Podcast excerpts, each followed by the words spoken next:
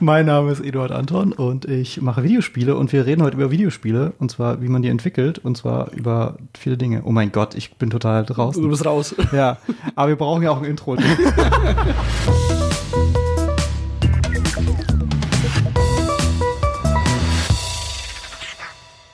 Ja, hallo äh, an alle da draußen. Mein Name ist Lava Reisling und ich sitze hier mit meinem Buchclubpartner Eduard Anton und wir werden uns gleich über Games unterhalten. Moin Eddie. Du vielleicht. hallo, ja, mein Das ist mein Catchphrase.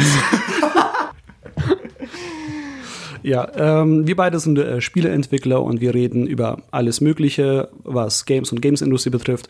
Und ich würde sagen, wir ähm, unterhalten uns heute, äh, wir sagen mal, wer was wir uns heute unterhalten. Unser Hauptthema wird heute sein, hart aber fair, Schwierigkeitsgrade in Games. Ich hoffe, der WDR verklagt uns nicht. Das wird schon gehen, oder? Ich hoffe doch. ja, wir brauchen PR. There is no bad press. wir brauchen mehr als zehn Zuhörerinnen. ähm, genau, das wird unser Hauptthema sein. Wir werden darüber reden, ähm, wie schwierig dürfen Games sein, äh, wie leicht dürfen Game, Games sein. Und ähm, ja, ähm, ich glaube, ich habe da viel zu, zu sagen, weil ich mal ein Spiel gemacht habe, was äh, Leute gehasst haben, weil es so schwierig war. Ja, okay. Da ähm. habe ich auch sehr viel Lust drauf, äh, diverse äh, äh, Subthemen da auch anzugreifen. Ähm, was machen wir in unserem Setup-Thema, das wir jetzt gleich direkt starten werden? Tatsächlich mein Lieblings-Setup-Thema. oh. Ähm, was haben wir zuletzt gespielt? Ganz simpel, ganz einfach. Slava, was hast du zuletzt gespielt? Ähm, ein paar Sachen tatsächlich. Ähm, ich habe, oh, das wird, da muss ich ausholen. Okay, ich, ich habe das Kingdom Hearts Franchise angefangen. Ähm, Square Enix, die Entwickler von Kingdom Hearts, die haben richtig gutes Geld an mir verdient, weißt du das? Weil damals, als Kingdom Hearts für die PlayStation 2 initial rausgekommen ist, der allererste Titel, habe ich es mir irgendwann mal gekauft. Du warst das. Ja, ich. und habe es nie gespielt. Also ich habe es einmal angefangen, so eine Stunde, und dann bin ich nicht drauf klargekommen, weil sehr viel irgendwie sehr kryptisch war am Anfang. Ähm, danach habe ich mir, als, als die PS3 rausgekommen ist, habe ich mir den zweiten Teil gekauft für die PS2 und mir dann gesagt, okay, jetzt, jetzt werde ich der Reihe noch eine Chance geben und es wieder angefangen und wieder äh, sein lassen, weil keine Ahnung, God of War rausgekommen ist für die PS3. Dann habe ich mir die HD, das Remaster für die PS3 gekauft, wo äh, Teil 1 und 2 drauf waren oder so. Ähm, und habe das auch wieder angefangen. Dachte ich mir, okay, beim Remaster sieht alles besser aus, jetzt wird's klappen. Nope, habe ich auch wieder links liegen lassen. Jetzt für die PS4 habe ich mir vor ein paar Monaten die Super Duper Edition The Story So Far, wo alle Kingdom Hearts Spiele bis Teil 3 quasi bis auf Teil 3 drauf waren. Ich glaube, ein, zwei alte Nintendo DS-Spiele äh, waren nicht komplett drauf, sondern nur die Cutscenes, damit die Story erzählt wird. Wie viele Spielstunden sind das bitte? Viele. Das sind viele Spielstunden. Aber ich bin auch noch nicht durch. Auf jeden Fall habe ich es endlich angefangen. Ich habe Kingdom Hearts 1 durchgespielt. Das Remake von dem Game Boy Advance Spiel habe ich, das ist Rechain of Memories, habe ich durchgespielt und jetzt besitze ich bei Teil 2. Genau. Und ich muss sagen, ähm, ist okay. das sind wie, wie diese Steam-Reviews, die sagen, irgendwie 1000 Stunden gespielt, ist okay. Ja, kann man spielen. ähm, ja, also ich äh, Teil 1 war schon ähm, ich mochte einfach grundsätzlich schon immer diese Prämisse mit. Wir mischen einfach Final Fantasy mit Disney ich fand das so absurd. Absolut absurd. Wie ist das bitte passiert, frage ich, ich, mich. Ich, In äh, welchem Hinterzimmer wurde dieser Deal gemacht? Das, äh, das ist so schön absurd und deswegen hat es mir gefallen, weil es so anders war. Das ist so das, okay, das, das wollte ich mir eigentlich dann doch geben. Ähm, es macht schon Spaß. Ich muss ganz ehrlich sagen, jetzt Teil 2, Kingdom Hearts 2 gefällt mir um Welten besser als 1, einfach weil das Kampfsystem wesentlich smoother und flüssiger ist. Ähm, Kannst du ganz grob die Spielrichtung beschreiben? Ja, es ist so ein bisschen so ein Third-Person-Rollenspiel, Action-Adventure, Dingenskirchen. Du läufst quasi rum, Donald und Goofy sind an der Seite, du bist so ein neuer Final Fantasy-esker Charakter namens Sora und du musst halt die Welt oder diverse Welten vor den sogenannten Herzlosen, den Heartless, äh, retten. Und Mickey Mouse ist dabei. ist Mickey Mouse auch einer der Heartless? Äh, ich weiß es nicht. Spoiler. Die, die, die, Story ist von sehr on the nose bis hin zu sehr diffus. Also in den ersten zwei Stunden von Kingdom Hearts 2 dachte ich mir, what the fuck passiert hier eigentlich? Ähm, aber es, es gibt auch so ein paar so Cutscenes, wo eine gewisse emotionale Tragweite bei mir zumindest nicht funktioniert. Ähm, ich bin gerade bei dem, bei dem Level, wo ich Herkules, also Disneys Herkules, helfen muss und er irgendwie musste er gegen die Hydra kämpfen. Man kommt da so ins Kolosseum an, wo er sagt, ja, ich werde jetzt gegen die Hydra kämpfen. Alle verlassen sich auf mich und ich frage mich, wer, weil das Kolosseum ist halt leer, da ist niemand. Und dann macht man irgendwas und dann kommt man wieder dahin und der hat es irgendwie versaut, das Kolosseum ist kaputt und so, ja, was bin ich nur für ein Held? Alle haben sich auf mich verlassen. Ich denke, wer? Wer hat sich auf dich verlassen? Das Ding ist einfach nur kaputt. Und es, es wird so gepusht, als ob es voll traurig ist und du, du, du musst heartbroken sein. Und das zieht bei mir irgendwie nicht gerade. Mhm. Ne? Aber es macht eigentlich schon Spaß. Die Story ist eigentlich ganz niedlich. Spielst du weiter? Ja, definitiv. Ja. Für Fans von Final Fantasy wahrscheinlich? Definitiv. Ja, also wer Bock auf Rollenspiel hat, also wenn man Disney-Fan ist und oder Final Fantasy-Fan, dann äh, wird man auf jeden Fall auf seine Kosten kommen. Okay, nichts für mich. ähm, Weder noch. ähm, ja, ich habe was anderes, sehr kinderfreundliches gespielt. Okay. Und zwar Animal Crossing New Horizons für die Switch. Ich wollte eigentlich noch gucken, wie viele Spielstunden ich schon da reingesenkt habe. Ich glaube, viel mehr, als ich glaube. Okay, ähm, mal, schätz mal. Ich würde mal schätzen, dass es 100 sind. Mhm. Äh, was sich aber nicht so anfühlt, weil es halt so hinplätschert. Du spielst halt jeden Tag so kurz rein und dann vergeht dann doch irgendwie mehr Zeit, als du denkst. Und dann guckst du, wie die Rübenpreise mittags sind. Und dann guckst du noch mal, wie die Rübenpreise nachmittags sind. Ja, also ähm, Animal Crossing, was ist das eigentlich und ja, wieso spielen das jetzt alle? Erstens, äh, Animal Crossing ist ein ähm, Simulationsspiel. Äh, irgendwie so eine Mischung aus Harvest Moon und Sims und irgendwas, was ich nicht kenne. es ist schon was sehr Eigenes. Du, du ja. ähm, bevölkerst ein, ein, eine Insel und ähm, lädst neue Leute auf diese Insel ein. Diese Leute sind in der Regel irgendwie ähm, Tierwesen und für diese Tiere baust du Häuser und Beete und was du willst. Es gibt alles in dem Spiel. Es gibt eine Godzilla-Figur, die man sich für Meilen kaufen kann. Meilen kriegt man, indem man Aufgaben erfüllt. Hm. Es ist ein absolut kapitalistisches Spiel. Ähm, ein feuchter Traum wahrscheinlich für jeden äh, Anarchokapitalisten. Ja. Okay. also man kann sich da echt äh, austoben ähm, und, und seine, seine Trauminsel bauen, aber gleichzeitig rennst du halt auch immer dem Geld hinterher, den sogenannten Sternis. Mhm. Und ich weiß bis heute nicht, ob mir dieses Franchise gefällt oder nicht. Ich habe sehr viel Spaß dabei, aber am Ende des Tages schaue ich da drauf und habe das Gefühl, es wird nie zu Ende gehen. Dieses Spiel ist unendlich. Und das Tolle an Animal Crossing ist halt, dass es in Echtzeit abläuft. Das heißt, wenn zwei Stunden vergehen, sind auch im Spiel zwei Stunden vergangen und das kann verschiedene Dinge bedeuten. Ähm, je nachdem, was für eine Jahreszeit du hast, mhm. sieht das Spiel anders aus. Es wachsen oh, okay. andere Blumen, andere Früchte. Ähm, kann man, kann man das faken, dass man sagt, man stellt die Systemuhr vor? Genau, das, das geht. Das nennt sich dann Zeitreise. Ähm, das machen sehr viele. Das machen vor allem Leute, die natürlich darüber schreiben und ähm, das Ganze bewerten wollen, weil wenn das Spiel raus ist, können sie ganz viele Sachen eigentlich nicht haben, ja, weil ja. gewisse Dinge entwickeln sich erst nach 30 Tagen oder so. Ja, ja, verstehe. Also okay, es spannend. Ist, ist ein Spiel, was sich wirklich mit jeder, jeder Jahreszeit verändert, mit jedem Tag verändert. Es gibt ähm, auch Feste, also zum Beispiel wird dort auch eine Art von Weihnachten gefeiert oder ähnliches. Es gab ein Osterevent, was sehr verhasst war, weil man plötzlich überall Eier finden musste.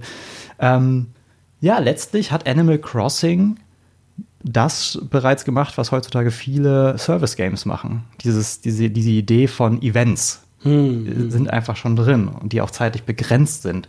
Und du wirst auch immer gepusht, nochmal reinzugehen, auch jeden Tag reinzugehen und auch jeden Tag zu gucken, was die machen, mit den Leuten jeden Tag reden und interagieren.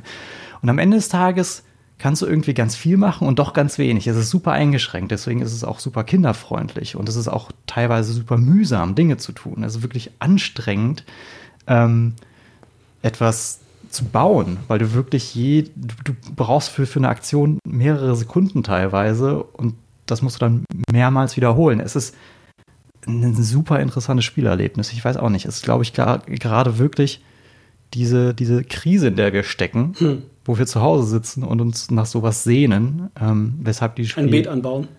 Ja, total. Äh, alle sind freundlich, alle sind glücklich. Ja. Wenn jemand krank ist, man drückt die Medizin in die, in die Pfoten und sofort sind die Leute wieder happy und gesund. Ähm, es ist einfach eine, eine heile Welt. Und das macht, das macht äh, Nintendo ja meistens sehr, sehr gut. Und äh, Animal Crossing ist quasi so der Gipfel des, des Wohlfühlens.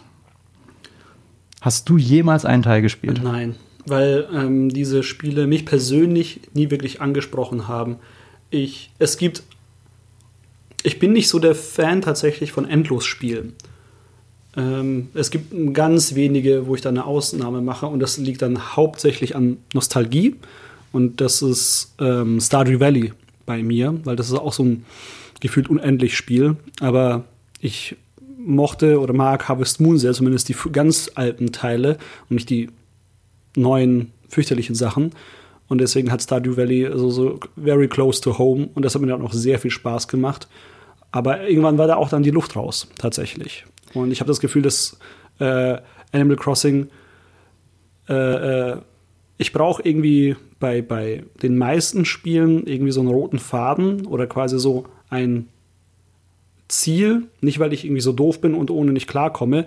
Es ist auch meistens so, zum Beispiel Minecraft hat mich niemals angesprochen. Ich finde es super cool, was Leute machen, aber wenn ich sehe, wie Leute da irgendwie Minas Tirith von der Ringe nachbauen, habe ich schon gar keinen Bock mehr. Ne, das ist so, oh fuck, ich muss ja jetzt ein Zeitinvestment da eingeben, um da irgendwas zu machen. Und so viel Zeit habe ich dann tatsächlich gar nicht. Ne, und deswegen, ja. Ja, das Gefühl ist ja dann auch, wenn du es dann geschafft hast, und jetzt? Also was, was ist jetzt eigentlich? Also klar, das kannst du bei jedem Videospiel vielleicht sagen, Ja, aber es fühlt ja, sich ja. schon mal anders an, äh, so Checkboxen abzuhaken oder sich diese Checkboxen selbst zu schreiben. Also es ist Ja. irgendwie seltsam. So man, klar, man kann es dann vielleicht zeigen. Es gibt ja auch Multiplayer-Modus in Animal Crossing, was sehr nett ist. Ähm, aber ja, ich weiß auch nicht. Ich weiß nicht, wieso ich wieder 100 Stunden in so ein Spiel gesteckt habe. Was dir Ähm, Spaß gemacht hat. weil es mir Spaß Ja. gemacht hat, auf jeden Fall. Es ist halt, anders als Stardew Valley hast du halt gar keinen Druck. Gar nicht. Stardew Valley fühlt sich für mich immer nach sehr viel Druck an, Das weil stimmt, du ja. Ressourcen hast. Ähm, Ja. Also du hast zum Beispiel ähm, eine Ausdaueranzeige, auf die du achten musst. Äh, du musst schon Ja. gucken, dass du den Tag sinnvoll nutzt, sonst ist wirklich alles vorbei. So nach dem Motto, so, oh fuck, ich hatte nur noch heute die Möglichkeit, das und das zu sehen. Ja, ja. Äh, aber die Saison hat nur noch so viele Tage. Äh, all diese komplexen Dinge gibt's gar nicht in An- Animal Crossing. Es ist super simpel und klar, es gibt Events, du musst manchmal gucken, dass du mit ein, zwei Leuten sprichst und wenn du es nicht tust, tut's halt überhaupt nicht weh. Es ist halt Ja. wirklich einfach ein, Spiel zum Abhängen, zum Gehirn abschalten letztlich auch. Man kann sehr gut nebenbei Podcasts hören oder so. Zum Beispiel diesen hier. Wow, sehr meta. äh, was hast du noch gespielt? Ähm, ich habe tatsächlich, nachdem ich äh, Kingdom Hearts Regain of Memories beendet habe, dachte ich mir, okay, ich brauche eine Pause von diesem äh, Franchise, von dieser Click-Bunty-Welt und habe mir gesagt, okay, ähm, weil es dann reduziert war, habe ich mir Days Gone auf der PS4 besorgt. Weil ich was, ja, okay, ich brauche irgendwas super düsteres, brutales, wo Menschen getötet werden. So kennen wir dich. Ja. Und habe mir dann dieses äh, PlayStation 4 exklusive äh, postapokalyptische Zombie-Spiel da geholt, Das in denen die Zombies mal, also wieder nicht Zombies genannt werden. Sondern? Ey, ich blick da nicht durch, wer da was ist. Ne, da, dazu kommen wir gleich noch. Ich glaube, sie werden einfach Freakers genannt. Ähm, und es hat ein bisschen gedauert, bis ich die Namen, weil es gibt halt diverse Fraktionen oder Gru äh, Gruppierungen. Es gibt die Drifters, es gibt die äh, Rippers, es gibt die Freakers und ich dachte erstmal, das sind alle Subarten von den Zombies, bis ich, was- ach, bis ich dann rausgefunden habe, ach nee, nee, nee, ich, die Hauptfigur, ist ein Drifter, weil man spielt so einen ja, so ein Biker. Du bist halt ein Biker, ein Ex-Biker oder immer noch Biker. Und das ist auch der Dreh- und Angelpunkt. Du hast halt ein, äh, so, ein- so ein Chopper-ähnliches Motorrad. Äh, ich kenne mich mit Motorrädern leider wirklich nicht aus, deswegen. Ich wollte gerade fragen, weil ich auch überhaupt nicht und deswegen hat mich das Spiel auch überhaupt nicht gereizt. Ich Ja. habe da diesen weißen, haarigen Typen gesehen mit seiner Cap auf seinem auf seiner Harley oder so. Ja, ja, ja. Äh, das, ich fand das sofort unsympathisch. Ja, äh, der Hauptcharakter ist auch mega unsympathisch. Ähm, Aber nice. ich, ich fand ihn wirklich sehr unsympathisch. Das, das war halt echt ein Kontrastprogramm zu Kingdom Hearts. Ja, absolut, ja. Äh, aber es war, ich, ich muss tatsächlich sagen, ich fand das Game Design sehr spannend äh, an vielen Stellen. Äh, insbesondere dieser Bezug zu dem Bike, weil das dein Bike ist so der Dreh- und Angelpunkt. Du speicherst an deinem Bike, ähm, was ich erst irgendwie durch Zufall herausgefunden habe, weil das nicht, weil du kannst halt ins Main-Menü gehen und dann sagen Save Game und das kannst du irgendwie überall machen, aber das funktioniert irgendwie nur ganz auf eine ganz bestimmte Art und Weise. Ähm, also es wird ein bisschen schlecht erklärt. Einige Sachen werden ein bisschen doof erklärt in dem Spiel. Aber so dieses ganze Game Design, wie das aufgebaut ist, äh, du fährst mit deinem Bike durch die Gegend, du kannst da Ammo lagern, quasi Munition. Ähm, wenn du quasi die upgradest dein Bike ab, dass du schneller fahren kannst und so weiter und so fort. Ähm, es gibt auch gar keine anderen Vehikel. Es gibt nur dein Bike und jeder andere Mensch fährt halt auf Bikes durch die Gegend. Alle, du siehst nur kaputte Autos auf der Straße, aber niemand fährt in Autos herum. Das ist schon sehr, sehr witzig. Ja, ist ja auch viel sicherer, auf einem offenen Fahrzeug zu sitzen ja. während der Zombie-Apokalypse. Hm. Das funktioniert nämlich auch. Das, äh, das fand ich dann ziemlich geil. Ich fahre so und denke so, ja, ich fahre so an Zombies vorbei oder fahre die einfach mal um und auf einmal reißen die mich runter, während ich fahre. Die springen mich an und ich so, what the fuck passiert hier? Ähm, und das fand ich dann, ich war überrascht, aber ich hab's halt gefeiert, weil ich dachte mir, okay, du bist halt nicht so sicher, wie du denkst. Du musst wirklich aufpassen, dass du nicht zu nah oder zu langsam an denen vorbeifährst. Fahrzeuge suggerieren ja in den meisten Spielen so absolute Sicherheit. Ja. Die brennen dann irgendwann, damit sie signalisieren, jetzt explodiere ich. Ja. Was Fahrzeuge in echt nicht so oft tun, aber ja. in Spielen immer. Explodieren Motorräder in dem Spiel? Sie, oh. Natürlich hast du noch das, nie auf deinem Motorrad. Du hast noch natürlich noch nie auf deinem Motorrad geschossen. Doch, das so. geht. Das geht, aber doch, doch, die können schon explodieren. Doch, Na, doch. Die kannst du vielleicht als Waffe benutzen. du springst ab, weißt du, das Ding brennt, du fährst auf dem brennenden oh, Motorrad yeah. wie Ghost Rider und springst dann ab in der letzten Sekunde und hinten explodiert und du drehst dich, du stehst auf, ja. ähm, hinter dir explodiert es und du, du wischst dir so den, den Staub von der Schulter, so ganz elegant. Die, die Asche von den Gegnern. Ja. Und hinten siehst du so wirklich wie so, wie so wie bei, ähm, wie heißt das? Äh, Jede Michael Bay-Film? Äh, nee, dieser, dieser Zombie-Film mit diesen Zombie-Horden, äh, Brad Pitt. Äh, Z, World War, World, nee, World War, War Z. World War Z? Ja. Genau, und oh, ja. im Hintergrund explodieren diese Zombie-Massen. Aus irgendeinem Grund ist eine riesige Explosion. Ja, ja, ja. Aber du hast Betsy dafür aufgegeben. aber, aber apropos Zombie-Massen, äh, genau das hast du in dem Spiel. Also es gibt die sogenannten Horden, wo halt die, die Größe differen, also unterscheidet sich zwischen so 50 bis 2, 3, 400 von diesen Zombies. Und dann musst du schon wirklich gewappnet sein. Also es ist nicht so, wenn mit 1, 2, 3 kommst du noch klar, wenn du genug, wenn du, also wenn du genug Munition hast, auf jeden Fall. Ähm, aber selbst wenn du genug Munition hast und da so eine Horde von 200 auf dich zurennt, dann kannst du nur fliehen. No? Und das macht Spaß. Also die Horden haben wirklich sehr viel Spaß gemacht, die dann auszuhebeln, weil ähm, die, die wandern halt, also es ist ein Open-World-Game, muss man auch dazu sagen, die wandern halt, die haben so bestimmte, jede Horde hat so bestimmte Punkte, wo sie durch die Gegend wandern. Und dann kannst du sie halt abfangen. Du kannst halt quasi Fallen legen, ähm, sie zerstreuen, sehr lange wegrennen und sie durch die Gegend äh, führen. Ähm, aber später, wenn du halt alle Upgrades hast äh, und die starken Waffen, ähm, dann musst du den Kram auch gar nicht mehr machen. Also es reicht, also mir hat es dann immer gereicht, immer hinzurennen ähm, ein paar von den anzulocken, Maschinengewehr, alle gut versuchen, auf den Kopf zu schießen, weil du auch noch so Bullet-Time-Perks äh, hast. Ähm, und dann ging da so ein bisschen der Witz verloren. Weil am Anfang war das halt wirklich so, ähm, die allererste Horde waren schon so 100, 200. Und ich dachte, fuck, wie, wie, und ich musste da hin, ich musste da ein bestimmtes Quest-Item holen. Und ich wollte halt einfach jetzt diese Horde da weghauen. Da musste ich schauen, okay, da gibt es ein paar so, äh, äh, äh ähm, so Explosionsfässer, ne, so Explosionskanister. Ich führe die dann hier rum, renne hier so durch die Gegend, schieße es immer an, lege ein paar Fallen, lock die dahin. Das hat mega viel Spaß gemacht, sich das auszudenken. Und gegen Ende. Tower Defense. Ja, so ein bisschen auf eine Art. Und gegen Ende wurde es dann sehr witzlos. Weil ich halt mega stark war. Klar, wenn ich einfach so stehe und die überrollen mich, Nee, man muss schon halt wirklich die ganze Zeit wegrennen und dann draufschießen, aber wegrennen und draufschießen. Ja, das war dann leider sehr witzlos. Aber der Rest hat sehr viel Spaß gemacht.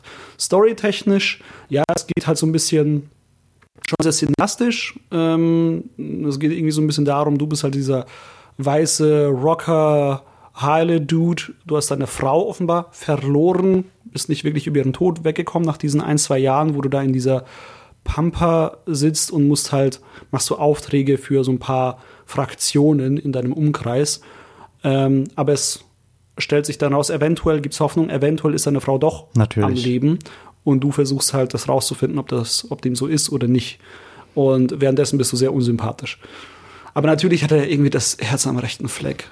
Ne? Aber ähm, ja. Sehe ich es richtig? Das ist, nachdem du Japan The Game gespielt hast, hast du eigentlich USA The Game gespielt. so ein bisschen, ja. Das ist echt kontrastreich, ja. Hast du noch was? Ähm, ja, tatsächlich. Äh, ich habe ein altes Spiel wieder ausgepackt. Ähm, und zwar, was heißt alt? Ja, mittlerweile schon. Äh, Marvel's Spider-Man für die PS4. Oh, ja, das ist natürlich ein Klassiker. Äh, großartig. Also äh, ich habe es tatsächlich schon mal durchgespielt. Ich bin jetzt im New Game Plus. Ich habe die DLCs jetzt vor mir. Ähm, großartig. Ich meine, wahrscheinlich weiß das jeder, aber wieso nicht nochmal erwähnen? Also Spider-Man äh, ist ein ganz großartiges Spiel und ich bin gespannt, was da als nächstes kommt. Die entwickeln da ja fleißig weiter. Und es ist ja in jeder Sony PK irgendwie äh, Thema, dass irgendwie die PS5 Spider-Man so viel besser abspielt als die Mhm. PS4. Mhm. Das ist immer das Vorzeigespiel für Sony aktuell. Mhm. Ähm, ja, ist ganz toll. Es ist eine Interpretation von Spider-Man, wie ich sie äh, mir so immer gewünscht habe. Ähm, tatsächlich. Ich finde, das ist äh, tatsächlich der beste Spider-Man, den ich in den vergangenen Jahren so gesehen habe. Oh, okay. Ähm. Steht noch, ich hab's, hatte noch nicht das Vergnügen. Es steht auf meiner Liste tatsächlich. Ich habe mir gesagt, ähm, wenn ich die Kingdom Hearts Spiele alle durch habe, dann hole ich mir das. Und das ist halt echt so ein schönes Feel-Good-Game. Ähm, es wird ja auch verglichen mit den äh, Arkham-Games, also mit den Batman-Spielen. oh, okay. weil äh, es letztlich sehr viel davon übernimmt. Das Kampfsystem ist ähnlich. Mhm. Ähm, ja, also du spielst halt in einer riesigen Stadt und musst diese Checkpunkte da irgendwie alle einnehmen und äh, irgendwelche Dinge abhaken, irgendwelche Sachen befreien und so weiter. Also irgendwie wie all diese Open-World-Games heutzutage auch sind, aber gleichzeitig ist es so ein tolles Erlebnis, durch diese Stadt zu schwingen, die Fähigkeiten freizuschalten, die Spider-Man hat, beziehungsweise die Gadgets freizuschalten. Ähm, und die, die Story ist vielleicht nicht die allerbeste, aber ich liebe die Zwischensequenzen, weil es immer super viel Spaß macht, diesen Charakteren zuzuschauen. Ja. Okay, habe ich auch sehr viel Bock drauf. Ja. Und ähm, ja, gibt es ja mittlerweile auch sehr günstig zu kaufen. Ja, ja, das stimmt. Genau. Hast du noch was, worüber du reden willst? Nee, das war's eigentlich. Sehr schön. Ja. ähm, dann wollen wir zum Hauptthema kommen. Genau. Hart, aber fair. Schwierigkeitsgrade in Games. Genau. Ähm, wie fangen wir dann beim besten an? Ähm, Schwierigkeitsgrade sind ja, also ich glaube, das ist insbesondere seit ähm, From Software, Seit den äh, Souls-like-Spielen. ne, seit quasi dem den allerersten, ist das irgendwie auf einmal ein kontroverses Thema geworden, habe ich das Gefühl. Ähm, weil bei jedem Release von irgendeinem von deren Spielen wird wieder dieses Thema aufgegriffen und dann zwei, drei Wochen diskutiert. Man muss dazu sagen, die, die Souls-Spiele sind extrem schwierig. Ja. Ähm, Leute vergleichen es eher mit alten Spielen, Mhm. also das, woran sie sich erinnern, weil früher waren Spiele halt knallhart, ähm, hatten keinen Schwierigkeitsgrad, außer den, den man vorgesetzt bekommt. Ähm, und man, es, es ist halt sehr undankbar, wenn du stirbst, verlierst du grundsätzlich sehr, sehr viel und musst sehr viel wieder wiederholen. Ja. Ähm, und Leute wollen diese Spiele genießen und manche Leute können es gar nicht so richtig genießen, weil sie halt sehr schwierig sind für sie. Ja. Ähm, da kommen halt, äh, da pra- prallen sehr viele Themen halt aufeinander. Wir reden hier über Game Design, wir reden hier über Accessibility, ähm, wir reden hier über die Wahrnehmung von dem Ganzen, auch von außen. Ähm, ich ich finde es grundsätzlich sehr spannend und ich habe dazu auch ähm, bestimmte Meinungen. Ähm, ich finde es halt immer nur äh, von außen einfach diese Debatte, die darüber immer wieder geführt wird, ein bisschen mühselig. Ähm, und ich frage mich an bestimmten Stellen, warum eigentlich?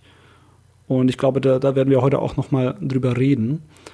Ähm, mir ist zum Beispiel wichtig bei einem Spiel, wenn ich Schwierigkeitsgrade habe. Das heißt, mir muss erklärt werden, was das überhaupt ist. Ich möchte sehen, was ist, wenn ein Spiel sagt, einfach, normal, hart. Das sind ja so die typischen Grad-Einstellungen. Ähm, wenn gar nichts dazu steht, dann habe ich, wenn ich nicht mal weiß, äh, was die Mechaniken sind, äh, was das bedeutet, was bedeutet einfach in dem Kontext. Heißt das einfach nur, einfach, heißt das einfach nur, dass ähm, ich mehr Leben habe, kann ich schneller sterben, haben die Gegner weniger Leben? Ähm, was bedeutet hart? Na, haben die Gegner einfach mehr Leben und ich weniger? Äh, oder beides auf einmal oder nur eins von dem? Ähm, deswegen mag ich das grundsätzlich, wenn mir das irgendwie erklärt wird innerhalb dieser Auswahl, wenn es die denn überhaupt gibt. Das schon mal zum Ersten. Ähm, wenn es gar nichts gibt und es gar keine Schwierigkeitsgrad-Einstellungen gibt, sondern das Spiel ist as is und ich leg los, ähm, dann habe ich es tatsächlich gerne bei dem Spiel, wenn ich, äh, wenn es dann so eine steigende Kurve gibt. Wenn am Anfang alles mir sehr simpel erklärt wird in den Spielen, ähm, da, da habe ich auch kein Problem, wenn ein bisschen am Anfang so auch Händchen gehalten wird, äh, aber dann nicht mehr. Und dann steigt die Kurve auch. Und ich glaube, die besten Spiele, die das machen, also unter anderem machen, sind auf jeden Fall die letzten paar Super Mario-Spiele für Nintendo, sei es Super Mario Galaxy oder Super Mario Odyssey. Die haben ein ganz bestimmtes Game Design, äh, das auf bestimmten Prinzipien basiert, dass du quasi am Anfang zum Beispiel deine Mechanik zeigst, wie die überhaupt ist, dann sollst du sie nachmachen dann gibt es eine Variation von der Mechanik, dass da so ein kleiner Twist reinkommt und am Ende wird sie einfach nochmal wiederholt. So, hey, das hast du dieses Mal gelernt, jetzt kannst du's. Und ähm, das finde ich sehr genial, weil daraus kann man unglaublich viele Sachen machen, verschiedenste Levels. Und du kannst es halt natürlich im Laufe des Spiels richtig, richtig krass steigern und mit anderen Sachen kombinieren. Ja, und die Mario-Spiele haben ja auch den Vorteil, sie ermöglichen verschiedene Spielweisen. Also mhm. wenn ich äh, einfach nicht gut darin bin oder weiß ich nicht, es vielleicht auch nicht ganz verstehe, weil ich noch sehr jung bin, ja. dann habe ich trotzdem die Möglichkeit, das Spiel durchzuspielen. Ähm, aber vielleicht nicht zu 100 Prozent. Also ich werde nicht alles sehen, ich werde nicht alles entdecken, ich werde mich nicht jeder Herausforderung stellen. Ähm, während jemand, der super Bock drauf hat, sich da total reinarbeiten kann und gucken kann, okay, äh, wie komme ich noch an diesen einen Mond, der dort oben versteckt ist, zum Beispiel. Genau. Ähm, dann nutzt man halt wirklich das gesamte Repertoire aus, das einem mitgegeben wird. Und dieses Repertoire ist bei den modernen Mario-Games mittlerweile ziemlich deep geworden. Es gibt ganz bestimmte Sprungarten. Mm, mm. Äh, man muss das schon wirklich gemeistert haben. Es ist halt wirklich Easy to learn, hard to master. Ja, und äh, das finde ich eigentlich ist für mich immer sehr, sehr gutes Game Design, wenn es mir die Tools gegeben werden. Und mit den Tools kann ich das Spiel, das Grundspiel auf jeden Fall meistern und durchspielen. Und dann gibt es noch, hey, wenn du wirklich 100% haben willst, musst du halt schon ein bisschen äh, mit den Tools mehr machen und dir das auch aneignen. Und es gibt dann noch irgendwelche Bonus Level, die nach der Story kommen, die halt super krass sind. Und das ist halt für wirklich die Leute, die sich dieses Commitment auch geben kann. Und das finde ich super, weil ich da die Möglichkeit habe, okay, ähm, selbst wenn ich jetzt nicht so der, der krasse Hecht bin, das Grundspiel und alles, was mir das Grundspiel bietet, kann ich auf jeden Fall durchspielen. Während ich natürlich bei Spielen wie ähm, den Souls-Spielen als Kontrastbeispiel, ähm, da muss ich ja schon relativ früh ähm, das Kampfsystem zum Beispiel ähm, drauf haben, ähm, Timing, Controls, die Enemy Patterns kennenlernen oder studieren, um überhaupt weiterzukommen. Und für viele Leute ist es natürlich auch ein Frustrationspunkt. Und da sind wir halt so ein bisschen so, dann gibt es natürlich die Leute, die sagen, ja, dann hol dir das Spiel nicht oder Git Good, was ich einen sehr elitären, einen blöden, also ich finde es ein blödes Argument. Ne, dieses, ja, aber ich habe eventuell nicht die Zeit, gut zu werden. Ich will einfach nur entspannen hier. Könnte man sagen, ja, ist nicht das Spiel zur Entspannung vielleicht, aber vielleicht ist es nur eine Herausforderung für uns als Game Designer, da so ein paar Hilfestellungen zu leisten, die das Grundprinzip oder das Grundgefühl des Spiels nicht unbedingt ändern müssen. Ja, ich finde es gerade sehr interessant, darüber nachzudenken, wie unterschiedlich diese Spiele funktionieren. Also zum Beispiel Mario auf der einen Seite und auf der anderen Seite Sowas wie Dark Souls. Äh, Dark Souls verlangt ja von dir schon also klar, ich glaube, es ist, es ist ja eine offene Welt. Ähm, man muss vielleicht, vielleicht muss man dazu sagen, wie stehen wir eigentlich zu den Souls-Spielen? Wir reden die ganze Zeit drüber, aber am Ende des Tages bin ich zum Beispiel gar kein Experte in den Souls-Games. Ähm, ich habe jetzt ähm, Bloodborne mhm. angespielt, äh, auch schon ein paar Stunden versenkt, aber ich bin wirklich nicht weit gekommen. Ich merke einfach, für mich ist das sehr, sehr schwierig und sehr aufwendig und ich spiele dann doch lieber Animal Crossing. Kontrastprogramm wieder. Ja. Ähm, wie stehst du zu den Spielen? Äh, ich liebe die Spiele. Ich finde, äh, mit, mit jedem neuen Titel, den ich da gespielt habe, ähm, mit Demon's Souls habe ich auch angefangen, ähm, Dark Souls mir gegeben und ich finde sie großartig. Tatsächlich von diversen. Warst du nicht der Nerd, der das auf Japanisch gespielt hat? Nee, nee, nee. äh, schon auf Englisch. Ich habe es mir damals als es in Japan rausgekommen ist, habe ich es mir importieren lassen, weil die Subtitles und die Sprachausgabe auch schon auf Englisch war, die Asia-Version. Äh, weil ich halt so eine Review mal gelesen habe, von wegen so, ja, das ist ja wirklich schwer. Und ich dachte, schwer. Und habe mir das dann gegeben, so, kacke, das ist ja wirklich schwer. ähm, aber äh, und am Anfang äh, habe ich es auch weggelegt. Und dann so drei, vier Monate habe ich es links liegen gelassen und dann hatte ich irgendwie nichts mehr auf der PlayStation 3 zu spielen dachte mir, ach komm, gebe ich es mir halt nochmal. Und dann hat es Klick gemacht und dann hat es auch mir sehr viel Spaß bereitet. Ähm, ich finde sie großartig, aber ich persönlich bin, bin ein bisschen zwiegespalten. Ich, weil viele Leute sagen, ja, ein Easy Mode äh, muss da rein und andere sagen, nee, ein Easy Mode würde das Spiel kaputt machen. Ne, und ich persönlich sage, äh, weder noch äh, kein Easy Mode, dafür lieber bestimmte Optionseinstellungen. Ne? Lieber so Accessibility-Einstellungen, dass man vielleicht so ein paar bestimmte Sachen einfach ändern kann. Aber eher im zum Beispiel Combat, dass vielleicht du äh, äh, äh, ein größeres Zeitfenster hast fürs Parieren oder solche Sachen, wenn du halt mit den Grundeinstellungen nicht klarkommst. Aus welchen Gründen auch immer. Sei es Accessibility-Problem, weil du halt motorische äh, Probleme hast. Ähm, womit wir so bei äh, zum Beispiel auch so grundsätzlichen das ist ja auch in den letzten Jahren, seitdem das Thema Accessibility, äh, Accessibility auch so ein Thema geworden ist, mehr im Kommen. Ähm, Assist-Modes grundsätzlich, die ja das Spiel nicht verändern oder den Schwierigkeitsgrad des Spiels nicht verändern, aber halt bestimmte Hilfestellungen ermöglichen. Ja, zum Beispiel, dass du äh, mehr oder weniger in Zeitlupe spielst. Also, zum dass Beispiel. das Spiel verlangsamt wird. Dass du von einer Ressource unendlich viel hast, die normalerweise begrenzt ist. Es ja. kann sowas sein wie ein Dash, den du normalerweise nur einmal nutzen kannst, kannst du plötzlich die ganze Zeit nutzen oder ähnliches. Ja. Viele Leute kritisieren ja da bei diesen Sachen, genau wie beim einem potenziellen Easy Mode, ja, aber dann ähm, hast du ja nicht das geleistet, was ich geleistet habe, aber, aber das Spiel durchgespielt. Und ich verstehe da nicht unbedingt die Kritik dahinter, weil ich denke mir so, ja, okay, du hast das Spiel halt auf schwer oder was auch immer durchgespielt, ist doch schön. Das kannst du doch damit angeben, ne? weil die andere Person kann das halt nicht behaupten. Ja, also so, ich meine, dir nimmt, ja, dir nimmt eigentlich niemand etwas weg. Ja, also ich verstehe ja. vielleicht so ein bisschen, was da einem weggenommen wird. Schon dieser Erfolg, so nach dem Motto, ich bin der eine, der es durchgespielt hat.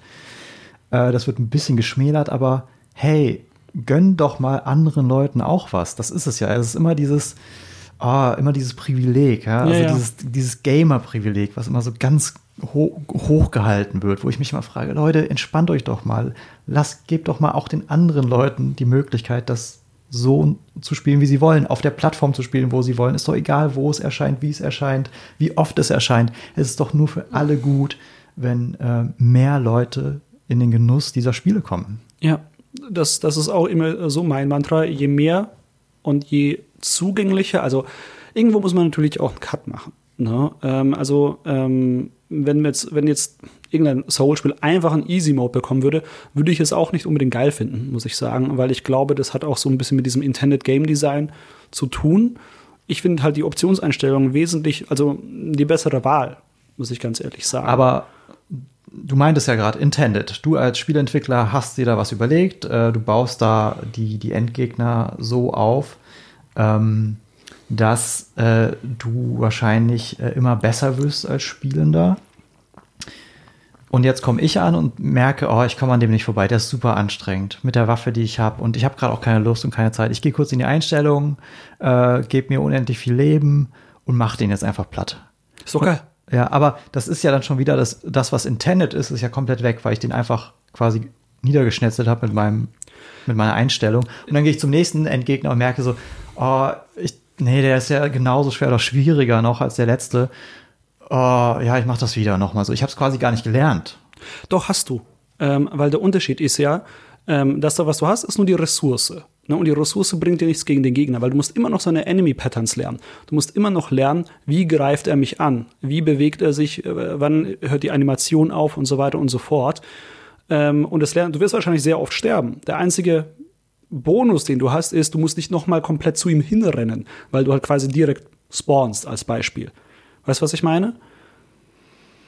Weil das Intended Design ist ja, ich mache, ich gebe dem, weil zum Beispiel, wenn der Gegner einfach nur wenn wir sagen würden, es ist einfach und er hätte im normalen Fall 100 Kraftpunkte und dann im Easy Mode 20, dann würdest du ihn zweimal treffen und er wäre tot, dann hättest du nichts gelernt, weil du gar nicht so lange dich mit dem Kampf beschäftigt hast, mit dem Gegner, wie du es wie du es im normalen Fall gemacht hättest. Aber wenn wir stattdessen einfach dir die Option geben, zum Beispiel ein größeres äh, Parierfenster zu haben oder mehr Leben, ähm, dann hast du mehr Zeit, dich damit auseinanderzusetzen oder kannst, hast, kannst dich darauf besser konzentrieren, ähm, dich mit dem Kampf auseinanderzusetzen. Weißt du, was ich meine? Ich weiß, was du meinst. Äh, in meiner Vorstellung habe ich mir ja unendlich viel Leben gegeben. Ich kann also nicht sterben. Ja. Ähm, dann könnte ich ja wirklich mich auch einfach schlagen lassen und einfach auch auf ihn eindreschen. Also ich müsste es gar nicht lernen. Ich werde es vielleicht mitnehmen so ein bisschen, aber letztlich ist es egal, ob ich jetzt pariere oder nicht oder ob ich weiß, wann er wann wie zuschlägt. Ja, okay. Das, das hängt halt davon ab, was, wie sehen diese Einstellungen aus. Genau, darauf kommt es halt an. Ne, ich glaube, unendlich Leben finde, würde ich auch zu krass finden, ähm, muss ich sagen. Ähm, aber grundsätzlich würde ich es halt so designen, dass es quasi das äh, Intended Gameplay oder Game Design zumindest nicht, ähm, nicht unnötig darunter leiden muss, ähm, sondern eher Hilfestellung ähm, für die Spielenden, dass sie quasi immer noch das Grundprinzip anwenden müssen. Ne, weil, weil das Ding ist, du spielst ja nicht so ein Spiel ähm, wie, wie Dark Souls, um einfach nur drauf zu dreschen. Weil es geht ja eigentlich schon darum, so ein bisschen die, die, die Enemies zu studieren.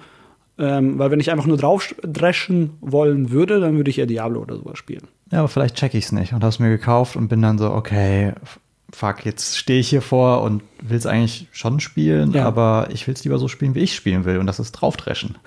Das ist dann aber auch okay, ne? wenn wir die Möglichkeiten den, den Leuten geben, wenn die sich überhaupt nicht informiert haben über das Spiel und quasi dann äh, ihre eigene Player Agency durchdrücken wollen, hey, be my guest. Ich wollte mal über verschiedene Arten der, der, der Gestaltung von Schwierigkeitsgraden reden. Mhm. Wir sehen zum einen Dark Souls. Ähm, ein Schwierigkeitsgrad, ähm, keine Optionen, soweit ich weiß. Gar keine. Nee äh, stringent, also wirklich quasi äh, eine gewisse Autorenschaft. Ja, also so, da ist, ist ein, ein Designer, äh, der darüber bestimmt, wie das Spiel ist und das musst du so durchspielen. Natürlich gibt es wahrscheinlich Optionen, wie du es durchspielst, verschiedene Waffen. Ähm, du kannst dich wahrscheinlich vorher aufleveln, damit du vielleicht vorher stärker bist. Also du kannst eine Strategie fahren, die es dir irgendwie erleichtert. Das ist ja auch intended letztlich. Ja. Dann gibt es Spiele, wo du ganz klar einen Schwierigkeitsgrad hast. Äh, zum Beispiel das vorhin angesprochene Spider-Man äh, von Insomniac, wo du einfach sagen kannst, ja, ich hätte es gern sehr leicht. Also dann steht auch dabei tatsächlich zum Beispiel, äh, Kämpfe sind nicht herausfordernd, äh, das ist zum, zum Genießen der Story da. Und dann kannst du aber auch genauso hochgehen und sagen, ich hätte es gern sehr schwierig. Äh, und dann steht da halt sehr herausfordernde Kämpfe, pass auf. Ähm, Genau. Dann gibt es Spiele wie Super Mario, die keinen Schwierigkeitsgrad haben, die aber Optionen bieten, das Spiel noch mehr zu spielen. Also im Sinne von, und das hat Spider-Man übrigens auch, du musst eine äh, Mission erfüllen, du bist ähm, bei Spider-Man zum Beispiel, sollst du etwas einnehmen ähm, und dort sind ganz viele Gegner, die spawnen auch relativ häufig nach und dann gibt es ähm, Zusatzmissionen. Das heißt, du sollst nicht nur alle Gegner besiegen, sondern du sollst folgende Aktionen dabei machen. Ja, du sollst die Gegner in die Luft heben, du sollst sie an die Wand kleben und so weiter. Mhm. Äh, sodass du quasi dadurch nochmal äh, einen, einen, wie soll ich sagen, Zusatzaufgaben hast, die dir Zusatzpunkte geben, aber eigentlich nichts am Outcome verändern ansonsten. Also, mhm. weil der mhm. Ausgang ist letztlich trotzdem, du hast das Ding eingenommen, egal wie du es machst, und du hast alle besiegt, fertig. Ja. Ähm, und bei Super Mario ist es dann dementsprechend, du kannst noch zusätzliche Dinge finden im Level oder ähm, in anderen Spielen sind es äh, Achievements, die so mhm. funktionieren. Quasi optionale Objectives, die man als Entwickler, Entwicklerin einbauen kann, damit Spieler mehr Optionen haben, damit Spieler, die das Spiel vielleicht auch schon mal durchgespielt haben, noch den Rest von dem Spiel abkratzen können. So, weil den Rest, wenn man so ein Nutella-Glas hat, wenn man vielleicht noch so, oh ja, es war schon geil, aber ich hätte gern noch ein bisschen mehr. Es ist jetzt leer und ich habe keinen Bock, jetzt ein neues Nutella-Glas anzufangen. Also, oh, ich, ich kratze noch den letzten Rest raus. Und so fühlen sich für mich immer Achievements an. Das ist ein sehr schöner Vergleich. Gefällt mir. Ähm, ja. Ähm, ich glaube, das sind so für mich die drei Optionen. So, und, ähm, und da gibt es auch Mischformen auf jeden Fall. Ah ja, und natürlich die Option, in den Einstellungen alles graduell einzustellen, beziehungsweise dieser Assist-Mode, wo du wirklich sagen kannst, ich will nicht nur dieses Intended einfach, ich will nicht nur, dass es einfach ist, wie der Entwickler sich das vorstellt, sondern ich will für mich selbst einstellen, wie es sich anfühlt. Ich will für mich selbst einstellen, wie viel Zeit ich für gewisse Dinge habe ähm, oder wie stark ich bin, äh, wie viele Ressourcen ich bekomme und so weiter. Ja, ähm, was ja auch ganz spannend ist, ist ja zum Beispiel bei den Mario-Spielen oder anderen ähnlichen Titeln, ähm, was die ja machen, zum Beispiel wenn du den Assist-Mode, sagen wir mal, von Anfang an gar nicht aktiviert hast und dann spielst und dann stirbst du immer wieder. Und dann gibt es viele Spiele, ich glaube, das machen auch einige AAA-Spiele, äh, die dich dann fragen, hey, möchtest du vielleicht den Schwierigkeitsgrad ändern? Oder möchtest du den Assist-Mode anstellen? Oder möchtest du hier dieses Item benutzen, bei dem du irgendwie unsterblich bist? ähm, und jetzt mal durch den Level äh, kommst. Ähm, findest du das gut, dass diese Hilfe kommt? Weil das so ein bisschen, viele haben ja immer, also es wird argumentiert so, ja, das ist irgendwie so condescending, das ist so, äh, so ein bisschen arrogant, so, na, brauchst du ein bisschen Hilfe, kommst nicht weit? Ach komm, das kriegen wir schon hin. Ne? Absolut, ne? aber das hängt total vom Spiel ab. Also es gab Spiele, wo ich echt frustriert war. Und ähm, ich glaube, ich habe es auch ein, zweimal erlebt, dass das vorkam, wo ich dann mir auch gedacht habe, ja Mann, genau jetzt brauche ich das. Danke für diesen Hinweis. Danke, dass ich mit einem Klick jetzt das entweder äh, den, den Schwierigkeitsgrad dauerhaft runtersetzen kann ja. oder für den Moment etwas bekomme, was es mir einfacher macht. Oft ist es ja auch einfach, du kriegst eine zusätzliche Rüstung oder irgendwas, mhm. irgendein Item für den Moment. Irgendwas, ja. was es dir vielleicht wirklich so dir diesen letzten Push gibt. Und das finde ich sehr sympathisch, wenn es nicht gleich ist, oh, ich schaff's nicht in normal, was auch immer das heißt. Ja. Äh, und jetzt werde ich runtergestuft auf einfach. Dabei schaffe ich es ja sonst immer. Ja, ja, ja. Ähm, deswegen finde ich es sehr sympathisch, wenn es wirklich sowas ist wie, komm, willst du, dass wir dir das jetzt kurz geben? Oder vielleicht, ey, wir haben ja letztes Mal drüber geredet, die Tricks der Spieleentwicklerin. Wahrscheinlich gibt es da auch sehr, sehr viele Tricks, die wir nicht kennen. Wenn du es nicht schaffst, ich schwöre dir, irgendwas passiert. Entweder können die Gegner nicht mehr so viel, ja, sind ja, schwächer, ja. oder dir wird wirklich etwas gegeben, was du nicht bemerkst. Ja, ähm, das ist wahrscheinlich, es ist die Frage, was ist besser?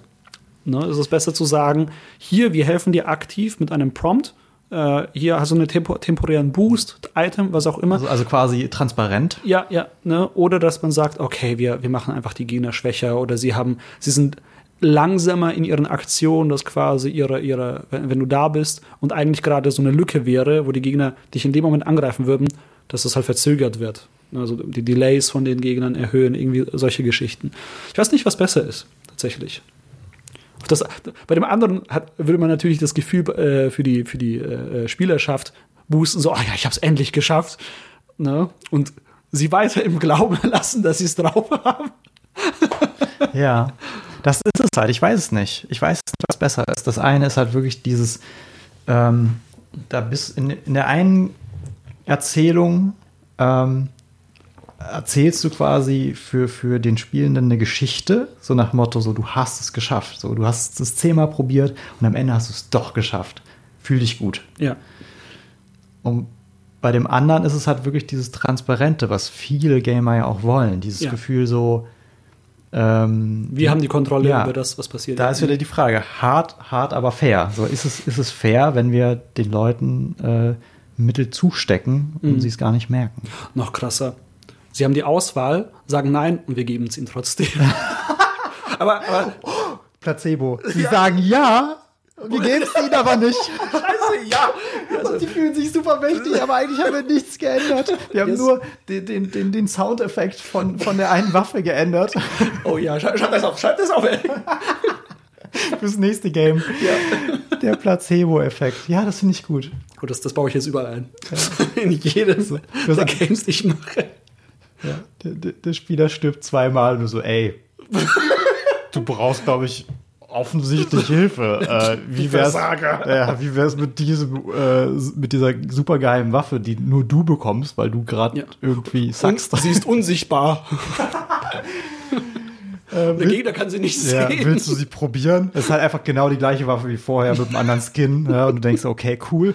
Ich, eigentlich will ich es nicht, aber weil es so exklusiv gerade klingt, ich will es mal probieren. Ja, und die Flash, die Waffe, also so richtig Bam, Ja. hat noch richtig so ein, so ein Trail, richtig krasse Effekte. Aber es ist genau die ist gleiche. die gleiche, Ja. Damage Output gleich.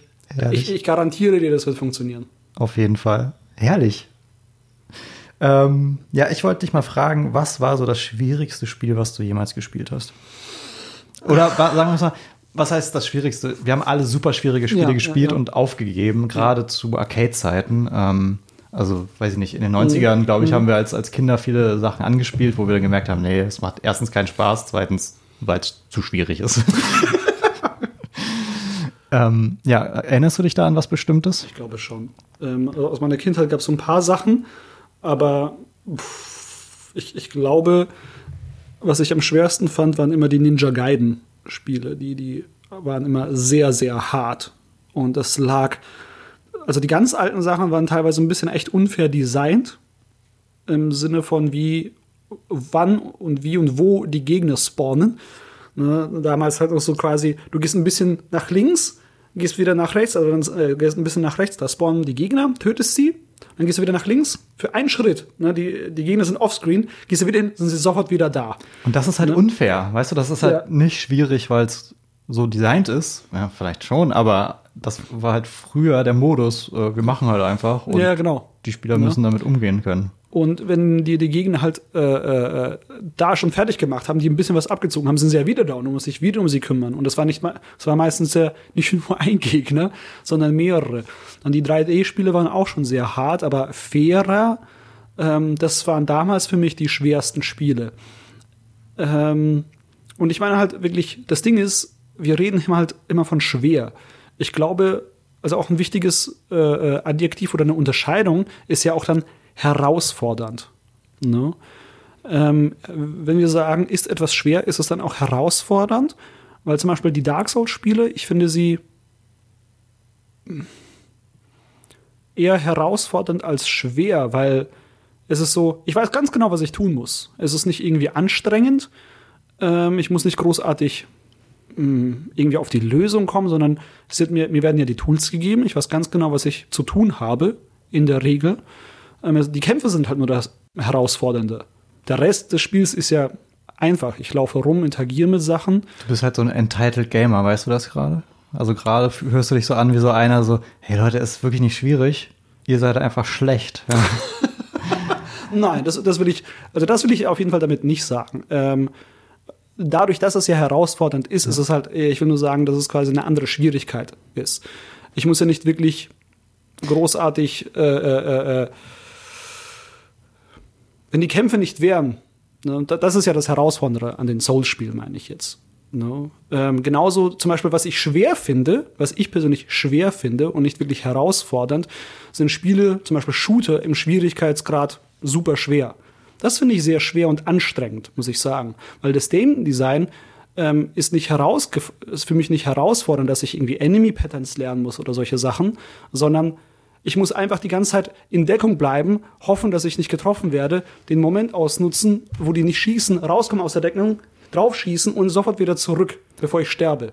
Und das ist für mich sehr nervig. Aber jetzt könnte ja jemand sagen, der das in dem Schwierigkeitsgrad spielt, Ja. könnte ja jetzt sagen, ja, das ist halt, du hast es nicht verstanden, es ist auch herausfordernd, weil du auf das und das jetzt achten musst.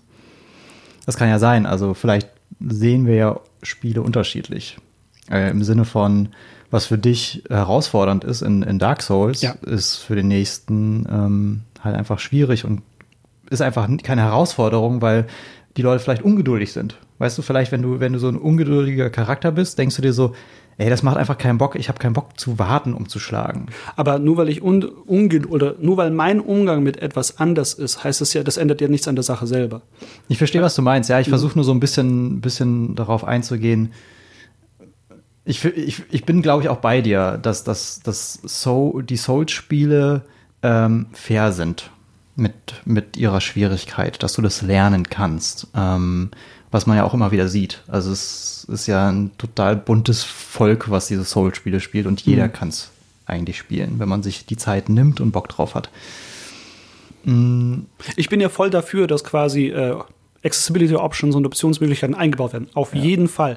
Ich sage nur, ich habe lieber, wenn meine Schwi äh, Spiele fair sind, also herausfordernd, schwierig in dem Sinne, aber fair, äh, dass ich die Tools bekomme, ähm, damit zu arbeiten, als den, den lazy Weg aus, äh, die- diesen, für mich ist es ein bisschen, Aber vielleicht sind ja die Tools, die du willst, andere Ja. Tools als andere, weil andere sind vielleicht eher Reaktionsfreunde. Weißt Ja. du, die wollen lieber schnell reagieren bei einem Shooter, der auf sehr schwer eingestellt ist. Äh, fühlen die sich sehr viel wohler, weil die halt, die können halt perfekt zielen, die sind super schnell Ja. und für die fühlt sich das nach, nach Herausforderung an. Die wollen halt einfach schnell reagieren. Wie, ja, merkst du ja im Online-Gaming, wie schnell du sein musst. Und das fühlt sich für mich auch unfair an, weil ich das Gefühl habe, das kann doch nicht wahr sein, dass der mich gesehen hat. Ich, Ja. ich konnte gar nicht mal auf, auf meine Maustaste drücken und ich bin schon tot. ja. Aber vielleicht ist das halt, äh, ja, die, die, eine andere ähm, Anforderung an, an, an, Ich, ich an Herausforderung. ich, ich verstehe, was du meinst. Mir ist es nur so, mh, ne, wenn wir bei dem, dem, bei dem Ding mit Intended Gameplay sind, ne, wenn quasi die, der normale Schwierigkeitsgrad der Intended Gameplay sind und die schwierigen Sachen einfach nur sind, ja, du hast weniger Leben und die Gegner machen mehr Damage und das ist der, wahrscheinlich gibt's da noch geheime, geheime Tricks der Entwickler, ne? Ähm, aber wenn das so die Basis ist, dann finde ich das immer sehr nervig, muss ich ganz ehrlich sagen, weil ähm, ich spiele das Spiel nicht mehr, wie es eigentlich gespielt werden soll, sondern ich kaure in der Deckung und warte auf eine Möglichkeit zu schießen. Und das mache ich das ganze Spiel lang durch. Und das macht mir keinen Spaß, muss ich ganz ehrlich Jetzt hast du sagen. wieder die Souls-Spiele beschrieben. Nein, ich will mich gar nicht da, daran aufhängen. Nicht, Ähm, wenn zum Beispiel sowas wie Doom. Ne? Äh, Doom ist so auf Action ausgelegt. Du musst raus, du musst auf die Gegner gehen. Das, das äh, andere Shooter funktioniert teilweise gar nicht mal so, äh, selbst im normalen Schwierigkeitsgrad. Ähm, du musst raus auf die Monster töten, äh, rumschießen, sie zu dir ziehen, auf sie draufgehen, finishing, damit du Leben und Am Ammunition bekommst. Und wenn das dann in schwierig so wäre, dass ich die ganze Zeit in der Ecke kauern muss, dann spiele ich ja nicht mehr Doom irgendwie. Dann spiele ich irgendwie nicht mehr dieses Spiel, wie es äh, designt wurde, es eigentlich zu spielen. Und das finde ich dann ein bisschen schade, muss ich ganz ehrlich sagen. Ich habe äh, ich hab kein Problem damit, wenn es schwierig bedeuten würde, es würde einfach anders designt, dass vielleicht mehr Gegner da sind ne, oder die Gegner an, sich anders verhalten, schlauer sind, dass ich quasi da die Patterns einfach lernen muss das finde ich, würde ich gescheiter finden. Wenn Leute quasi ungeduldig sind, zum Beispiel mit Dark Souls, dann bin ich total dafür, hey, wir, wir bauen euch Optionseinstellungen ein, damit es nicht so herausfordernd für euch ist, also damit ihr es nicht so schwierig habt. Bin ich voll dafür. Aber ähm, ich bin immer dafür, ähm, das Intended Gameplay irgendwie beizubehalten. Und selbst wenn nicht, dann wird mir auch nichts genommen. Ne, das ist so, ich kann es ja immer noch so spielen, wenn andere sich unendlich Leben machen, um, weil sie vielleicht die Story einfach mega interessant finden, so oder einfach dieses zum Beispiel in der Dark Souls Welt sich wohlfühlen möchten, alles erkunden wollen. Himmel, Herrgott, stellt euch die Option ein und erkundet die Welt. Das ist so, mir, mir, mir wird ja nichts weggenommen, wenn ich es nicht so spiele. Ich habe ein Spiel gemacht, Super Sea Catch, und das war stark inspiriert von Super Hexagon.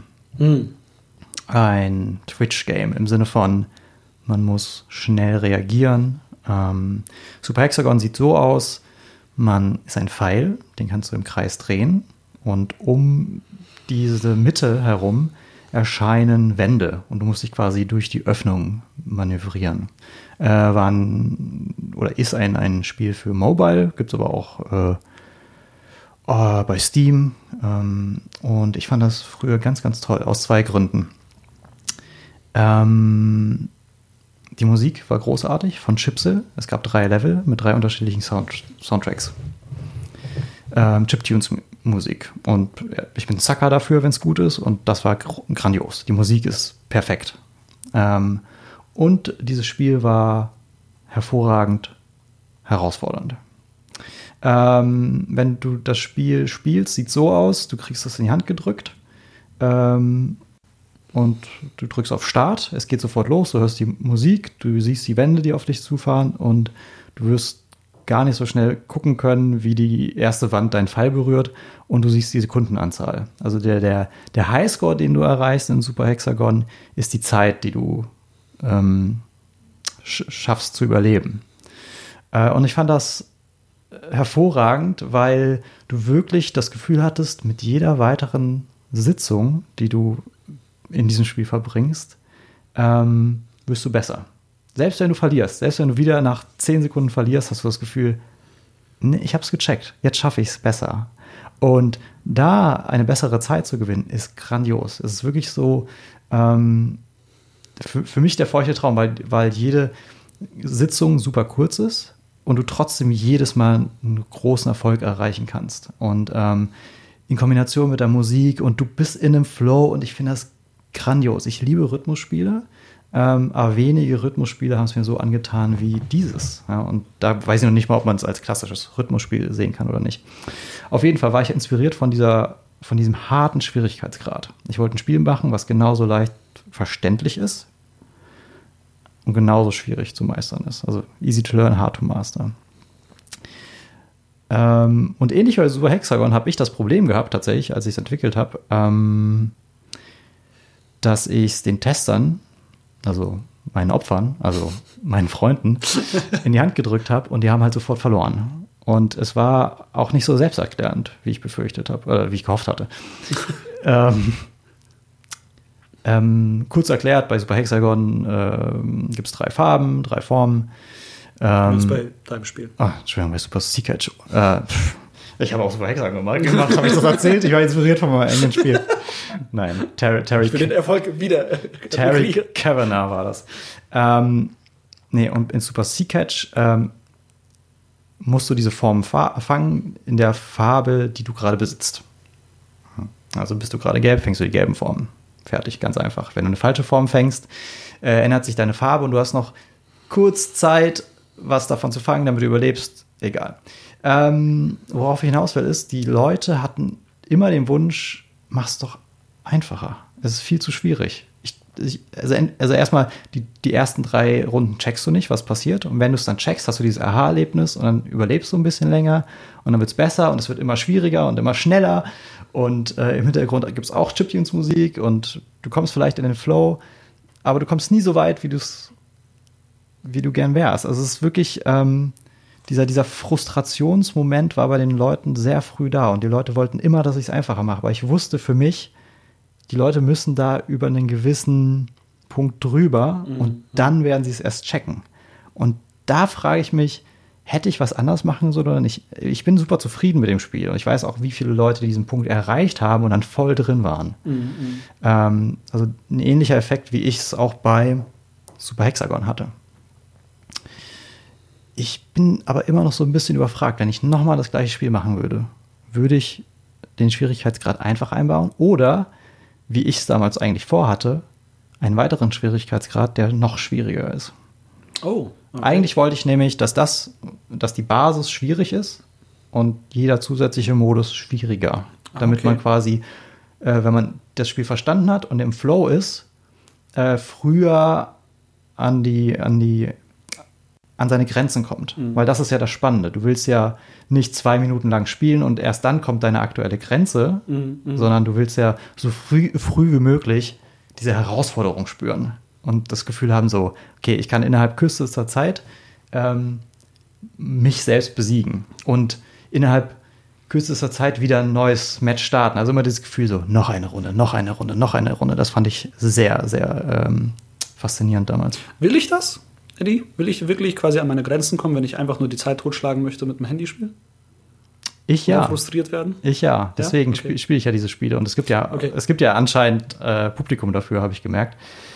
Ähm, aber ja, es ist halt was anderes als äh, rundenbasierte Spiele, wo du auch mal 20 Minuten weggucken kannst, äh, weil du gerade The Natürlich. Bachelor guckst. ähm, Du vielleicht. darauf habe ich gewartet. ja.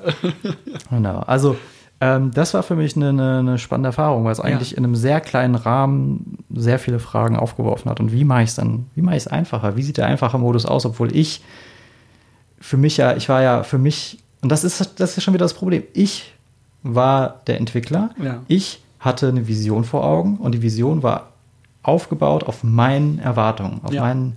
Anforderungen. Und so viele Leute haben gesagt, so, nee, das sind aber nicht meine Anforderungen, ich will es einfacher haben. Ja, ja. Wie geht man damit um? So sagt man trotzdem, ich bin der Autor und deswegen lasse ich so. Ich meine, als Indie-Entwickler kannst du das wahrscheinlich machen. Ja. Oder sagst du so, naja, ich, vielleicht muss ich euch doch ein bisschen entgegenkommen. war bei uns auch, als wir Sir Isolot entwickelt haben. Ne? Ähm, am Anfang war das, das, das Spiel ist kein, es ist kein schweres Spiel, würde ich einfach jetzt mal sagen. Äh, es Nochmal kurz zusammengefasst, 2D. Es ist ein 2D-Adventure-Plattformer, ähm, aber auch nicht, also der Fokus ist mehr auf Adventure als auf dem Platforming und die Stakes sind auch nicht wirklich hoch. Also es, du verlierst nichts außer, du hast unendlich Leben, du hast zwei, drei Herzen, so, aber du, wenn du stirbst, landest du halt quasi beim Eingang des Bereichs, wo du halt rein, rausgekommen bist, immer. Ich war ja meine eigene Zielgruppe. Ja. Wart ihr eure eigene Zielgruppe? Ähm, jein. Also die Sache ist die, ich hätte ich so Insolent nicht entwickelt, hätte ich es mir geholt. So, das würde schon in mein Schema passen an Spielen, die ich grundsätzlich auch gerne spiele. Mir persönlich, äh, mh, ich habe kein Problem damit, äh, dass es einfach ist. Äh, ich hätte es mir auch wahrscheinlich dann gedacht, hm, äh, hätte auch ein bisschen einen Tick mehr herausfordernd sein können. Aber ich weiß aber, ich weiß ja, wo der Fokus des Spiels liegt. Ich sage ja auch nicht irgendwie, puh, also dieses Point-and-Click-Adventure, das ist aber sehr einfach, da töte ich ja gar nicht niemanden. Oder fallen irgendwo runter. Das Weil ist der- es halt. Was für eine Erwartung hast du an das Spiel? Äh, mein Spiel war ein Arcade-Game, Ja. äh, was hoffentlich äh, schon quasi das gezeigt hat, so nach dem Motto, hier, das ist eher so ein klassisches Ding, sehr minimalistisch, wahrscheinlich schwierig, hoffe ich zumindest, dass man sich das gedacht hat, so, so in Richtung Tetris vielleicht, so was Klassisches, Ja, was man ja, auf dem ja. Gameboy früher hätte gespielt. Ähm, bei euch ist es ja ein, ein super knuffiger, kinderfreundlicher Look. Äh, weißt du, so, so wie Animal Crossing auch. Und Animal Crossing ist ja genau das. Es ist ein super kinderfreundliches Spiel. Also eigentlich gefühlt hätte ich gesagt, eure Zielgruppe sind Kinder. Ähm, jein. Ne, das, ähm, ich ich finde es immer so schade, wenn man sagt, nur weil etwas cartoony ist, sind, ist die Zielgruppe automatisch auch Kinder. Ähm, weil ich persönlich das einfach nicht so sehe. Natürlich ist es, äh, ähm, äh, wird es definitiv auch Kinder ansprechen. Aber ähm, wir hatten auch halt so einen gewissen Humor, ähm, Witze und einige ähm, Sachen. Also ich glaube nicht, dass jetzt vielleicht ein sechs, sieben, achtjährige Kinder damit klargekommen wären. Ähm, insbesondere zu Ende nicht, weil wir haben ja quasi die Kurve, die Schwierigkeitskurve auch dann angehoben. Je weiter man im Spiel war, desto schwieriger sind Sachen geworden.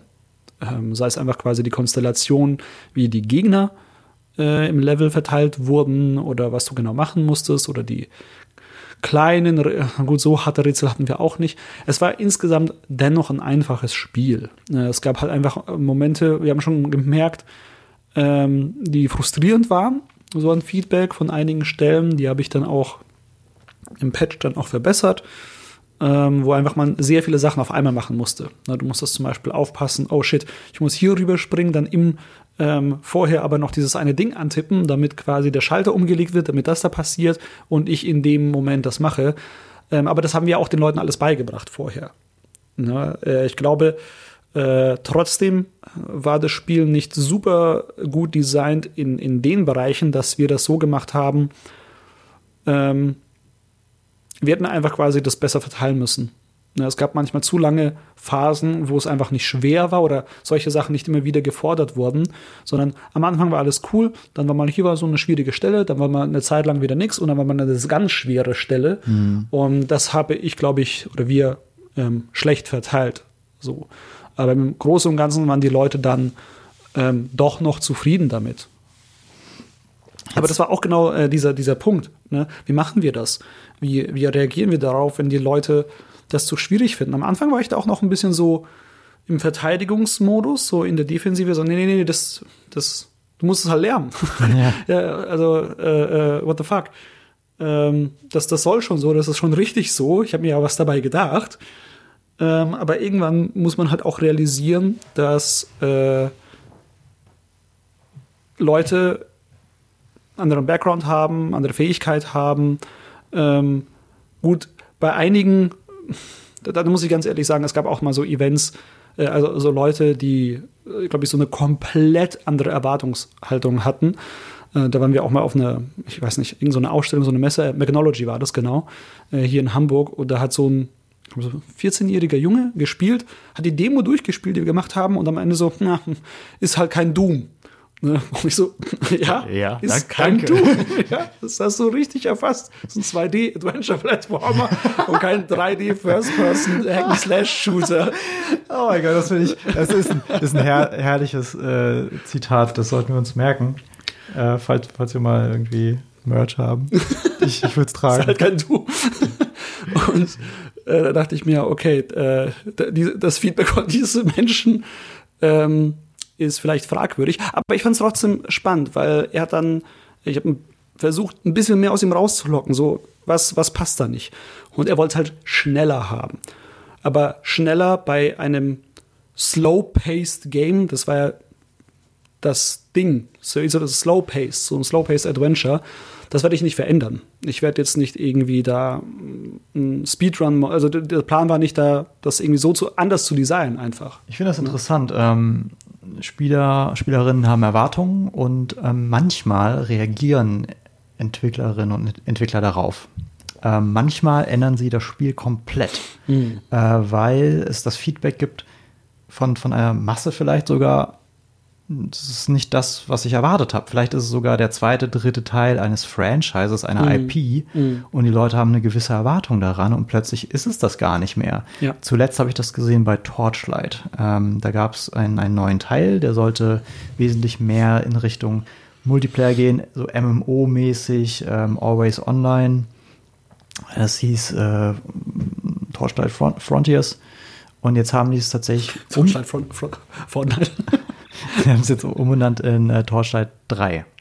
Und äh, mit der Ankündigung, es wird kein endlos Online-Spiel sein, sondern es wird ein klassisches, kampagnenbasiertes ja, Diablo sein.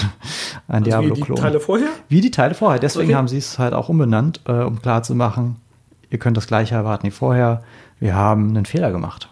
Das letztlich war die Ansage, ja, wir haben hier was probiert. Mhm. Wir, waren gespannt drauf, wie ihr es annehmt. Wir haben dann aber auch selbst gemerkt, nee, das ist es nicht. So funktioniert es nicht. Torchlight ist ein anderes Spiel. Aber das ist, das finde ich gerade irgendwie interessant. Ich, das habe ich gar nicht mitbekommen. Äh, ich wusste, hier dieses Torchlight äh, Frontiers, das habe ich irgendwann mal gesehen, so eine Ankündigung dafür und dachte mir, das ist halt so ein Spin-off-Ding. Ja. Ich habe das irgendwie nicht als den Nachfolger, den offiziellen verstanden. Hm. Weißt du, was ich meine? Äh, absolut, ja. Deswegen finde ich es schon fast schade, dass sie sagen, hey, ähm, wir, wir äh, äh, ähm, machen das, was ihr wollt. ich habe mich probieren das nicht einfach aus. Ich habe mich super ja. gefreut, weil tatsächlich muss ich sagen, ich hatte immer meine Probleme mit den Torchlight-Spielen. An ja. sich bin ich ein Sucker dafür. Ich liebe Diablo, ich liebe ja. äh, diese Schnetzelspiele. Ähm, aber tatsächlich, wenn man es dann gespielt hat, und obwohl alle, alle meine Häkchen wurden abgehakt, ich mochte den Stil, ich mochte die Klassen, ich mochte irgendwie mh, mm, das, das Gegnerdesign, aber irgendwie war es langweilig zu spielen. Und das ist wohl bei, bei, bei diesen ähm, Hack-and-Slay-Spielen ganz, ganz wichtig, dass du auf Details achten musst. Und das haben sie wohl nicht geschafft. Aber das habe ich auch nur gefühlt. Ich kann jetzt nicht sagen, was es genau war, aber sie haben es nicht geschafft deswegen war ich froh, mal eine andere Formel zu sehen. Mal zu sehen, wie würden sie es anders machen, wenn du äh, unendlich viel Progression hast, im mhm. Sinne von, du hast einen Charakter, der wahrscheinlich tausende Level erreichen kann, irgendwann halt sehr langsam, aber ja, du kannst halt einfach online sein, du spielst, kriegst neue Sachen, wirst immer besser und die Gegner werden gleichzeitig mitgelevelt. Einfach so ein stumpfes Geschnetzel habe ich mir irgendwie auch gewünscht. So, ich wollte mal sehen, wie das wird und auch ein Spiel, was die immer weiterentwickeln, wo sie neue Klassen reinbringen können und so weiter und so fort. Und jetzt zu sehen, dass sie zurückgehen, einerseits okay, cool, cool, dass sie da aufs Feedback gehört haben und auch vielleicht auf ihr Herz so ein bisschen so, ja, nee, ist nicht das, was wir wollen, ist nicht das, was wir können vielleicht. Ähm, Aber das ist ja die Frage. Ist das wirklich deswegen? Ich habe das nicht mitbekommen. Oder ist es wirklich wegen dem Outlash der Fans? du weißt ja PR-Sprech, also es, ich habe es nicht rauslesen können, Hm. Okay, wieso es genau so gekommen ist. Und Torchlight hat jetzt auch nicht so viel, ähm, kriegt nicht so viel Aufmerksamkeit ab, dass da Leute noch irgendwie was ausgeplaudert hätten, glaube ich. Also ich habe es nicht Ja. mitbekommen. Ja.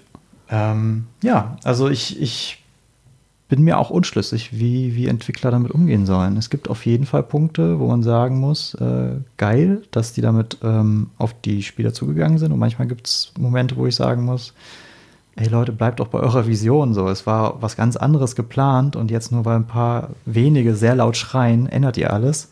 Schade eigentlich. Ja. Ich glaube, als Dev hat man auf jeden Fall zumindest die Verantwortung, ähm, es zu hören. Ne, dass man sagt, okay, wir haben euch gehört, ne, wir, wir schauen uns das mal an. Und Was, jetzt kommt's ja. Was ist eigentlich das Problem? Das ist es nämlich. Viele Leute denken, äh, das Problem sei dies und das. Ja. ja, weil es ist zu schwierig. Punkt. Was heißt das jetzt aber genau? Ja, ja. und dann muss man halt in, im QA, in der, in der Quality Assurance gucken, was, was stört die Leute wirklich? Also wo ist, wo ist das Problem? Wo verlieren wir die Leute?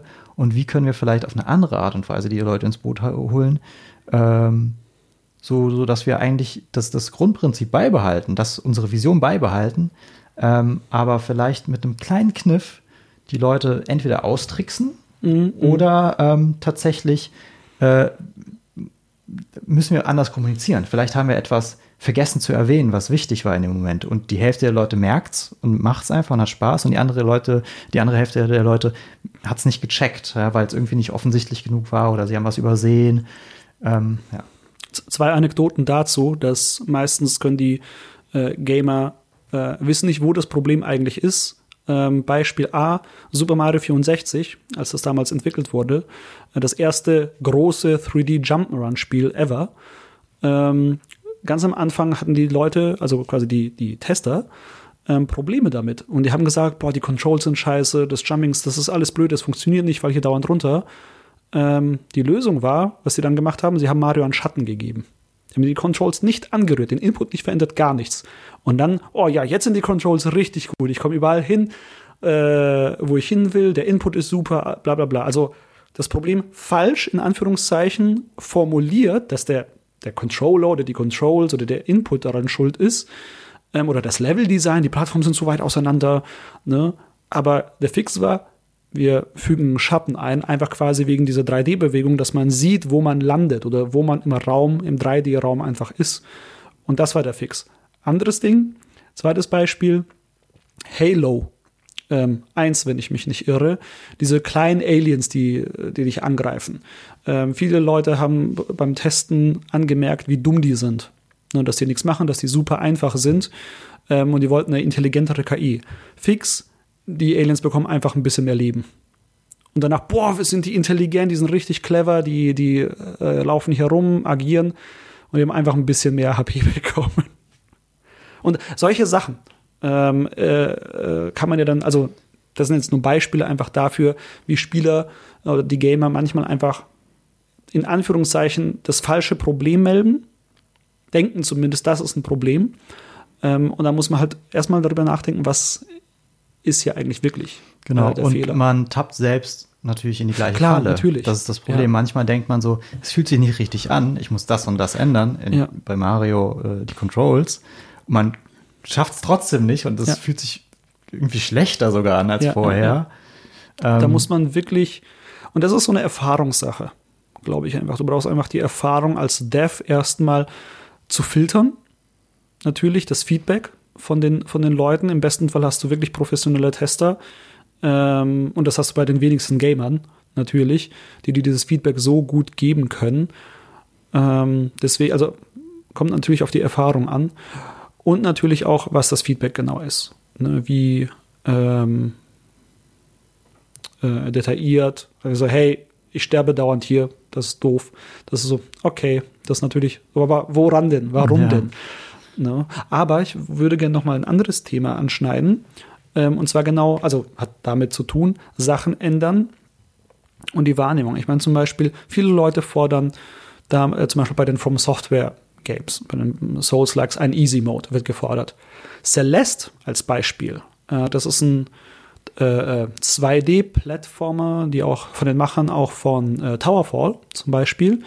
Und das ist ein sehr herausfordernder, herausfordernder Plattformer, wo du auch wirklich so ähm, ähm, Split-Second-Decisions machen musst, wann du, wie du springst, welche Dashs und zu, zu welcher Zeit du machst, um halt weiterzukommen. Niemand hat sich da über den Assist-Mode, also wirklich sehr wenige Leute haben sich über den Assist-Mode beschwert, dass er existiert. Weißt du, was ich meine? Ja, also ich habe es anders wahrgenommen. Ich hatte schon den Eindruck, dass es ein Riesenthema war und dass sehr viel darüber diskutiert wurde. Aber weiß ich nicht. Vielleicht haben wir da auch unterschiedliche Blasen, okay, in, denen ja, wir, ja. in denen wir horchen. Vielleicht. Es war spannend, weil ich habe irgendwie, ähm, als es rausgekommen ist, das, das Spiel wurde ja gefeilt bis zum geht nicht mehr. Und äh, sehr viele, also hat sich sehr gut verkauft. Viele Leute halt, haben ihren Spaß damit gehabt. Aber ähm, diese Assist Option-Einstellungen. Es, es gab ja kein Easy Mode per se, sondern es, einfach nur sehr viele Optionseinstellungen, die du machen kannst. Aber die gab es ja nicht mal am Anfang. Die wurden reingebracht? Ja. Ich dachte, die wurden. Ach so. Ich bin okay. mir ziemlich sicher, dass sie reingebracht wurden. Vielleicht war ich auch voll in der Entwicklung drin und habe hab das Gefühl gehabt, ich habe mitbekommen, dass es später hinzugefügt wurde. Ja. Aber ähm, ich bin mir ziemlich sicher, dass es eine Überwindung war, das noch reinzubringen. Dass es auch ähm, Zeit gekostet hat und halt auch viel diskutiert wurde, ob das sinnvoll ist oder nicht. Und am Ende war es eine, eine mutige Entscheidung. Hm, okay. Also, also da müsste man vielleicht noch mal ein bisschen, recherchieren, aber ja, ja. Ähm, also, grundsätzlich ist es halt schon die Ausnahme, wie das gehandelt wurde, dass nicht gesagt wurde, wir lassen es ganz, wie bei vielen Indie-Entwicklern, ja, auch allein schon, weil es einfach Zeit und Geld kostet. Klar. Hm, oder dass man irgendwie einen anderen Modus einführt oder so sondern dass man sagt, ne, es, ist, es, es gibt diesen Assist-Mode jetzt. Ähm, viel Spaß damit, wenn ihr Probleme damit hattet, ihr es aber genießen wollt und alles einsammeln wollt, weil das war ja wieder ein Spiel, wo du Optionen hattest. Ja. Du musstest ja nicht alles machen, um es durchzuspielen. Ähm, und da daran gebunden war eine andere Diskussion, und zwar, wenn du ein Spiel dann einfacher machst mhm. und jemand es in diesem einfacheren Modus durchspielt, hat die Person das gleiche verdient wie alle anderen, zum Beispiel Achievements. Ja. Wie stehst du dazu? Äh, klar, why not? Und, also, so, und so war es halt auch bei Celeste. Ähm, ja. Egal wie du es gespielt hast, du hast die Achievements bekommen. Du hast ja vorhin gesagt, für mich sind äh, Achievements sind ja nur das Restmodell. Deswegen denke ich mir so, ey, ähm, weil du kannst ja deine Achievements so designen. Äh, ähm, du kannst ja mit deinen Achievements quasi machen, was du willst. Also bis zu einer gewissen Auflage. Also es gibt da so ein paar Auflagen seitens der Plattformhersteller von Microsoft, also Xbox und PlayStation, wie die Achievements zu sein haben. Ähm, aber im Großen und Ganzen hast du relativ viele Freiheiten und dann kannst du machen, okay, na, es gibt ja zum Beispiel viele Spiele für diese storybasierten Sachen und da, nur weil du jetzt auf Easy spielst, zu sagen, hey, du bekommst gar keine Achievements, also ganz oder gar nicht, finde ich schon ein bisschen doof. Weil jemand, der die Story auf normal durchspielt und jemand, der die Story auf Easy durchspielt, das ist für mich so, äh, warum soll es dafür nicht die Achievements geben? Weil du kannst die nicht, ähm, natürlich könnte man sagen, okay, für die Story Achievements aktivieren wir sie, könntest du auch ähm, da ein System extra einbauen, aber ich sehe tatsächlich nicht den höheren Sinn. Was man machen könnte, ist, okay, wir äh, äh, ähm, dass man die Achievements halt so baut, dass äh, äh, sie halt einfach an das Intended Game Design gekoppelt sind, dass auch Leute, die das Spiel gespielt haben auf Easy, aber oder mit Assist-Einstellungen immer noch quasi in den Genuss einer angenehmen Herausforderung kommen, dass sie quasi immer noch die Gameplay-Mechaniken anwenden müssen, die Patterns lernen müssen, ähm, aber halt das Ganze ein Tick vereinfacht ist für die oder vielleicht auch sogar sehr viel vereinfacht ist für die. Und das finde ich dann, ich persönlich, nicht weiter wild. Weil ähm, das Ding ist, am Ende habe ich einfach nur meine Achievements und die sagen, hey, ich habe die. Und die, die Masse an Leuten, die Achievements sammelt, ist gar nicht so hoch. Deswegen ähm, einfach nur ein shiny extra Bonus. Wie, wie siehst du das mit den Achievements? Auch total locker. Die sind mir aber auch herrlich egal, Und ich glaube, es gibt gute Achievement-Systeme und schlechte. Also ich finde es immer interessant, wenn ein Achievement an einen Schwierig Schwierigkeitsgrad gebunden ist. Gibt es ja häufig, Mhm. Spiel Mhm. durchgespielt in dem und dem Modus. Ja. Weiß ich nicht, wie ich dazu stehe, weil ich bin auch jemand, der spielt Spiele gern einmal durch und Mhm. nicht irgendwie, ich werde ungern gezwungen, es mehrmals durchzuspielen. Es gibt ja auch Achievements, die, glaube ich, quasi darauf aufbauen, dass du es dann mehrmals durchspielst, so nach dem Motto, äh, wenn du es das erste Mal durchspielst, zählt es nur für den leichten Schwierigkeitsgrad, obwohl ja. du schon den schwer gespielt hast. Ja. Das ist super weird. Also, ähm, das gibt den Spielern natürlich Futter, aber ob das denn so sinnvoll ist, ich Also, glaube ja nicht. Ich, ja, ich, mm, früher war ich ein harter Achievement Hunter. Dann habe ich irgendwann gemerkt, ah, das ist scheiße, ich spiele nur noch Spiele deswegen. Und dann habe ich das abgelegt und das nicht mehr gemacht. Was dann äh, in, in der Kur, ja, ich auf Entzug. und, ähm, jetzt mache ich es immer noch, aber quasi äh, bedacht, dass ich sage, ich spiele ein Spiel durch und wenn, mir, wenn ich da Bock hatte, schaue ich mir so ein bisschen die Trophies oder Achievements an, was es da so gibt und entscheide, auch wenn das machbar ist, dann investiere ich da so ein bisschen die Zeit rein, äh, weil ich vielleicht Bock mit dem Spiel hatte und noch ein bisschen in dieser Welt bleiben möchte und so dieses Restnutella essen möchte. ne? Ähm, dann definitiv, aber ab dem Moment, wo schon online äh, sind, bin ich raus. Das ist schon mein erster Breaker. Ähm, und dann, wenn ich so einen Blödsinn sehe, wie spielt das Spiel äh, äh, durch, ich glaube, das, Gott, was welches Spiel war das? Ich glaube, vier damals, vier, eins oder zwei. Da musst du, äh, musst du das Spiel spielen auf leicht, normal, schwer, super schwer, ohne zu sterben. Wow. Ja, und das ist, ja, das, das mache ich einfach nicht. Ja, das ist, das ist für mich nicht herausfordernd, das ist für mich nicht schwer, das ist für mich einfach nur dumm. So, das ist für mich echt einfach nur blöde, das so zu spielen. Da habe ich gar keinen Bock drauf. Ja. Never ever werde ich das machen. Ich meine, es, es, das ist es ja. Ein Schwierigkeitsgrad, ähm, den kann man sich auch selbst machen. Und das siehst du ja. Leute, die zum Beispiel Pokémon in bestimmten Modi spielen, die sie sich selbst auferlegt haben. Ja. Du hast das vor kurzem gemacht. Du hast dir gesagt, Pokémon, so wie du es bisher gespielt hast und wie man spielen kann, äh, war dir zu einfach, zu langweilig. Deswegen hast du dir deine eigenen Regeln gemacht und plötzlich hat es dir mehr Spaß gemacht, oder? Richtig. Ja. Äh, und so ist es ja auch bei, bei anderen Spielen, wo man sagen kann, ich mache einen Speedrun. Ich will es so Ja. schnell wie möglich schaffen, obwohl es läuft keine Uhr im Spiel. Es ist vollkommen egal, wie schnell du es machst. Ja. Ähm, und andere Regeln, einfach von der Community auferlegte Regeln. Und das wird halt auch gerne gestreamt, das wird gern gezeigt, das wird gern verglichen. Ähm, und da brauchst du kein Achievement im Hintergrund für. So, du nimmst es auf, du erzählst es deinen Freunden, keine Ahnung, aber du brauchst dafür dann nicht bei, wie bei vier äh, noch dieses Häkchen, so, ja, herzlichen Glückwunsch, du hast es geschafft, ohne zu sterben. Das habe ich tatsächlich sehr gerne früher bei alten so Super Nintendo-Spielen gemacht, dass ich sage, ja, okay, ich spiele das Spiel jetzt durch oder diesen Level, ohne mir irgendwie ein Heil-Item zu benutzen oder was auch immer, um es einfach spannender zu machen. Ne? Und das ist, äh, finde ich schön, dass du das äh, angebracht hast, dieses, ja, wir designen uns selber als, als, als äh, Spielende den Schwierigkeitsgrad. Wir erlegen uns selber Regeln ähm, oder geben uns selber Boni oder Mali, ähm, wenn es möglich ist innerhalb des Spiels. Meistens sind es ja Mali irgendwie. Ähm, dass wir das halt eben jetzt so spielen.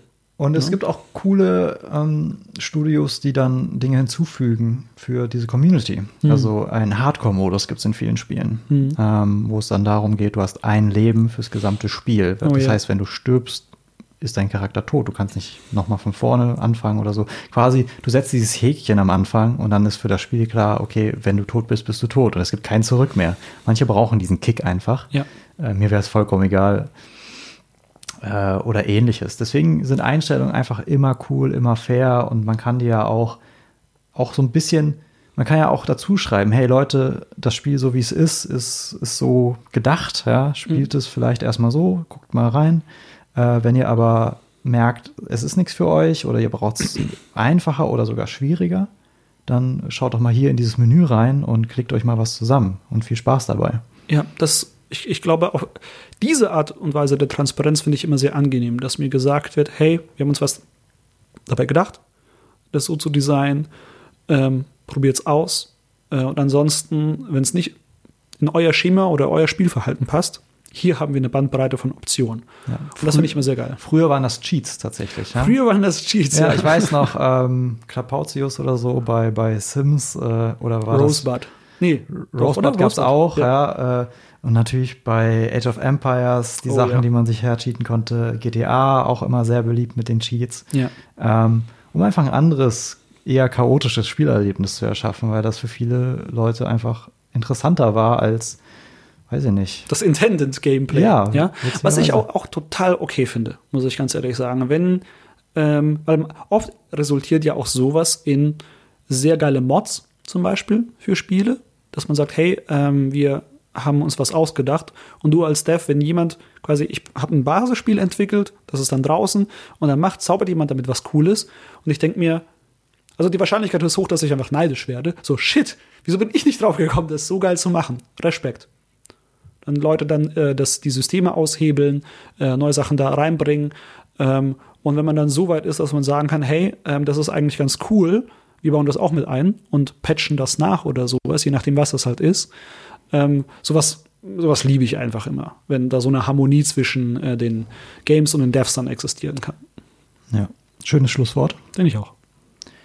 Danke fürs äh, Zuhören bis hierhin. Uns findet man im Internet auf apropogames.de, bei Twitter unter apropogamespod. Ich bin bei Twitter unter ede unterstrich zu finden. Und ich bin auf Twitter unter meinem Namen, Deisling zu finden.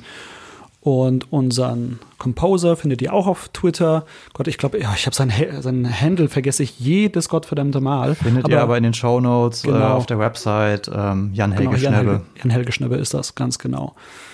Dann würde ich sagen, ähm, ihr könnt noch dranbleiben. Wir werden gleich ein bisschen im Off-Topic über äh, diverse Sachen ein bisschen. Das wird heute gefühlt sehr bunt, was die Themen angeht. Ja, tatsächlich bleiben wir ein bisschen on-topic. Diesmal wird ein bisschen über Games geredet, aber auch wieder über Martial Arts Filme. ähm, ich hoffe, der eine oder die andere bleibt noch mal dran. Genau, dann fangen wir mit dem Off-Topic über Apropos Games an zu reden.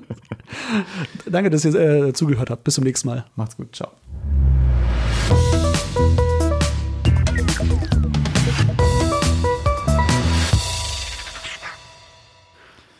Du hast den deutschen Computerspielpreis gesehen, den DCP. Genau. Und der war dieses Jahr ein bisschen anders als sonst. Erzähl genau. mal. Corona-bedingt war der DCP anders. Also für die, die es nicht wissen, es gibt äh, jedes Jahr einen Preis, wo die ähm, für, für die deutschen Computerspiele es, das, das, der Preis ist nicht zu verwechseln mit dem deutschen Entwicklerpreis. Das ist sowas anderes. Da werden die Devs gekürt. Beim deutschen äh, Computerspielpreis werden die Spiele gekürt würde ich jetzt mal behaupten. Ähm, also ist so. Äh, und anders als beim Entwicklerpreis gibt es beim DCP auch Preisgeld. Also das, und zwar gar nicht mal so wenig Preisgeld. Also de definitiv attraktiv für auf jeden Fall kleine Teams. Ähm, das bewegt sich so im Bereich zwischen, zwischen. Also pro Kategorie kann man so um die 40.000, 50.000 Euro gewinnen. Ja. So, so bestes Mobile Game, bestes Studio, bestes deutsches Spiel zum Beispiel. Ähm, Genau. Und die letzten Jahre war das immer sehr, ähm, ja, es war immer eine Gala, eine große Gala, entweder irgendwo in Berlin oder in München mit Moderation. Das hat jetzt letztes Jahr Ina Müller gemacht, also ähm, berühmt berüchtigt ist dieser letztjährige DCP in der Industrie. Und davor hat es Barbara Schöneberger gemacht, die Moderation. Und äh, man kann von Barbara Schöneberger halten, was man möchte, aber moderieren kann die Frau halt einfach. Die ist eine gute Moderatorin, so ganz grundsätzlich. Äh, ihr fehlt halt einfach nur das Fachwissen ähm, über, über die Games-Branche. Aber das ist auch gar nicht erstmal so problematisch, weil dieses Jahr war Barbara Schöneger, äh, Schöneberger wieder da und sie hatte quasi so einen Sidekick, äh, so ein Gamer-YouTuber, ich habe seinen Namen tatsächlich jetzt nicht mehr auf dem Schirm. Ähm, irgendwie Nino. In, in, Ach so, ja, ja Nino, äh, Nino Kuni. Äh, so ein Anime, Manga, YouTuber. Ah, okay, genau. Und der kannte sich halt einfach nee, aus. Nino Kuni ist das Spiel. Ähm, ja, Nico. natürlich. Aber äh, ja, ich finde es gleich raus. Genau. Und die zwei haben eigentlich eine gute Kombo abgegeben. Sie, sie hat wie gewohnt souverän moderiert. Er hat äh, gut, auch natürlich äh, gut mit moderiert, weil er das eben auch macht. Und die Show war ähm, sehr viel angenehmer äh, als sonst, weil Corona-bedingt wurde das alles digital gemacht. Es gab keine fette Gala. Sie waren einfach in einem gemütlichen Studio, haben die Devs zugeschaltet per Livestream. Man hat schon gemerkt, okay, es gibt technische Probleme. Und da ist die Frage, woran liegt das? An Corona oder an der, dem Breitbandausbau in Deutschland, also dem mangelnden Breitbandausband. Äh, ähm, aber die haben so viele Sachen viel besser gemacht als die all die letzten Jahre. Es wurden die Entwickler mal zur Abwechslung nicht beleidigt. ähm, wie damals von Ina Müller. Also ähm, auch so klischeehaft beleidigt, ja, ja. so quasi, ja, ihr ja. seid Nerds, ihr kommt nicht aus eurem Keller raus und Stellenweise gab es das auch. Ähm, also äh, sei es von Laudatoren oder Laudatorinnen, ähm, die ganze äh, die, der ganze Fokus auf Politik wurde oder Politiker und Politikerinnen wurde ein bisschen gesenkt dieses Mal, was auch sehr, sehr angenehm war, weil letztes Jahr war das einfach nur, da haben sich irgendwie eine halbe Stunde lang Leute von der SPD, CDU hingestellt und sehr schlechtes Stand-up gemacht und das war echt sehr anstrengend, ja, das man muss dazu sagen, das Ganze wird ja gefördert äh, Ja, aus, aus äh, Steuergeldern Klar, tatsächlich, natürlich. was mega cool ist, aber dadurch wollen die Politiker auch gesehen werden. Ne? Ja. Sie, sie Ja. wollen natürlich gewählt werden und bei einem ganz anderen Publikum auch mal ankommen. Ich kann das ja auch alles verstehen und deswegen fand ich das gut, dass sie das zumindest minimiert haben, dass sie da äh, zumindest so einen grundsätzlichen Auftritt haben, äh, ist auch okay, aber das darf sich nicht einfach so lang ziehen. Ne? Und ähm, dann haben sie einfach die Devs äh, zugeschaltet, mit denen mehr gequatscht. Die haben teilweise so ähm, Clips gemacht, wie sie, wie die Devs ihre Spiele entwickelt haben, die, also bestimmte nominierte Titel.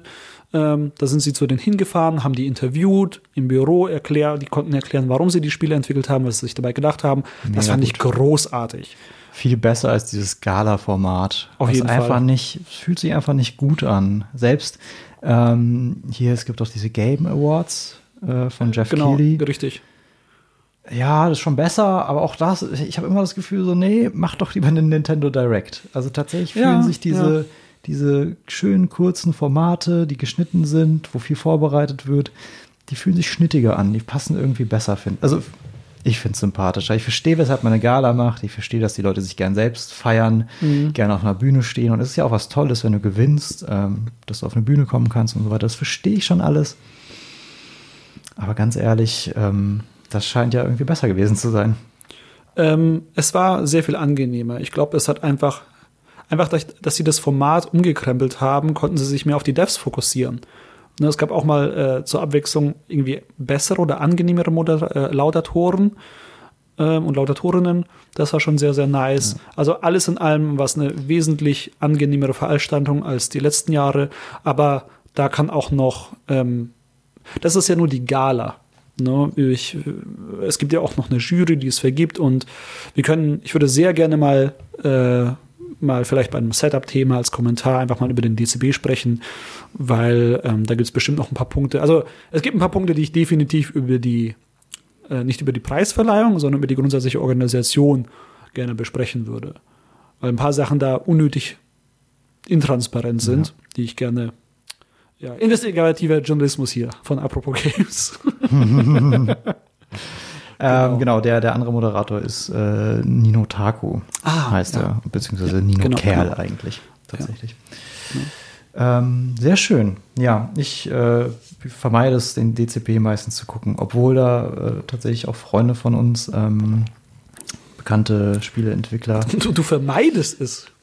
Obwohl da Freunde von uns auch schon gewonnen haben, vermeide ich es, das zu gucken, weil das Format gibt mir halt echt gar nichts. Ja.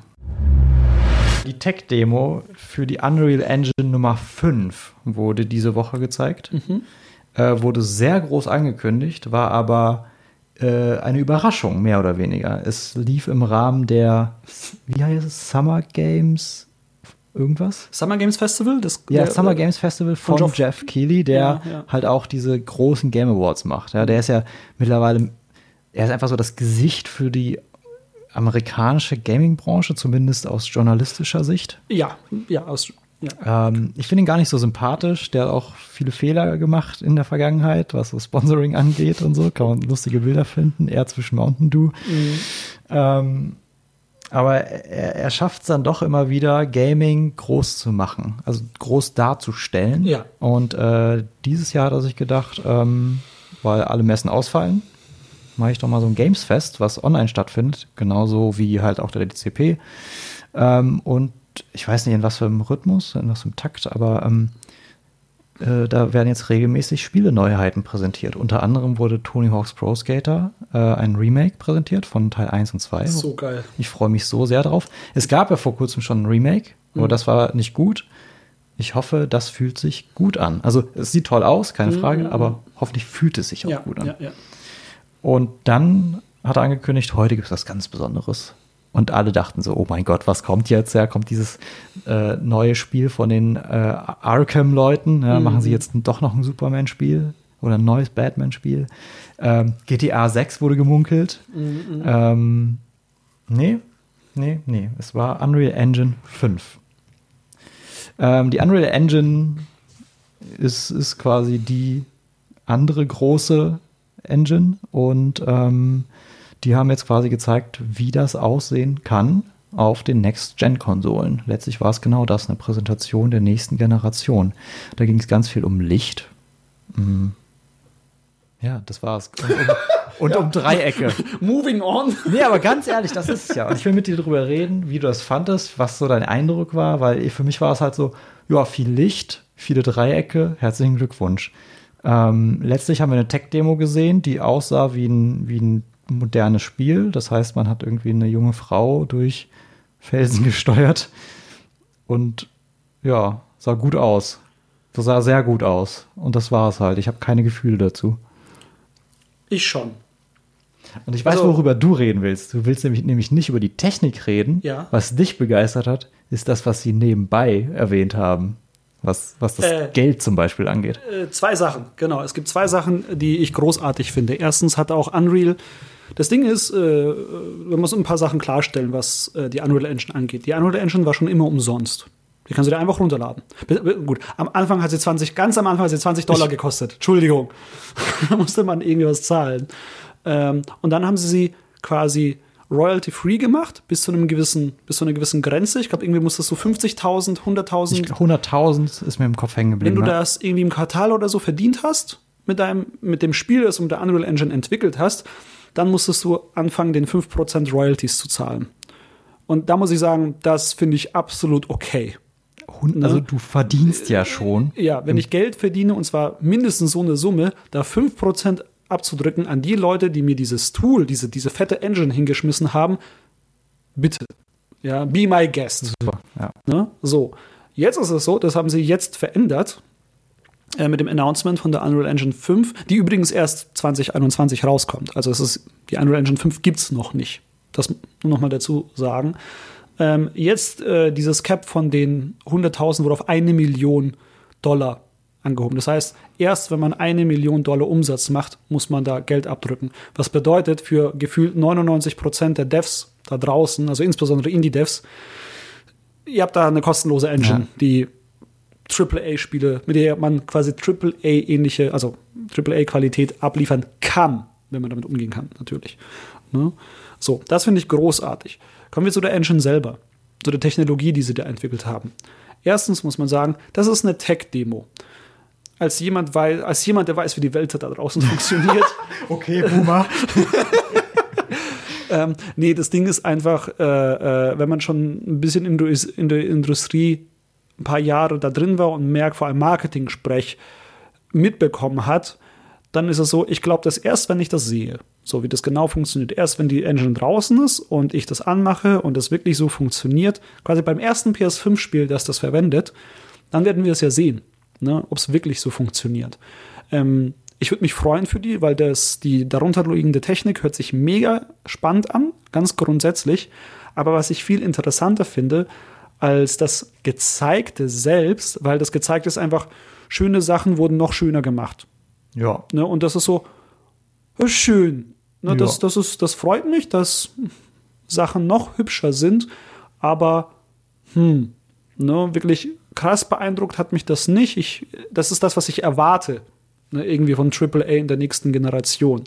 Was ich viel spannender allerdings finde, ist ähm, eben, wie die darunterliegende Technik funktioniert. Dass ich zum Beispiel einfach Sachen jetzt in die Engine reinschmeißen kann und dass bestimmte Workflows einfach von gestern sind.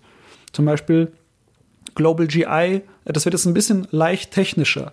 Also man, wenn ich das so richtig verstehe, wie sie das äh, angehen, sind irgendwie so 50 Prozent der Arbeitszeit äh, spart man sich eventuell, wenn man Assets dann da erst da rein importiert.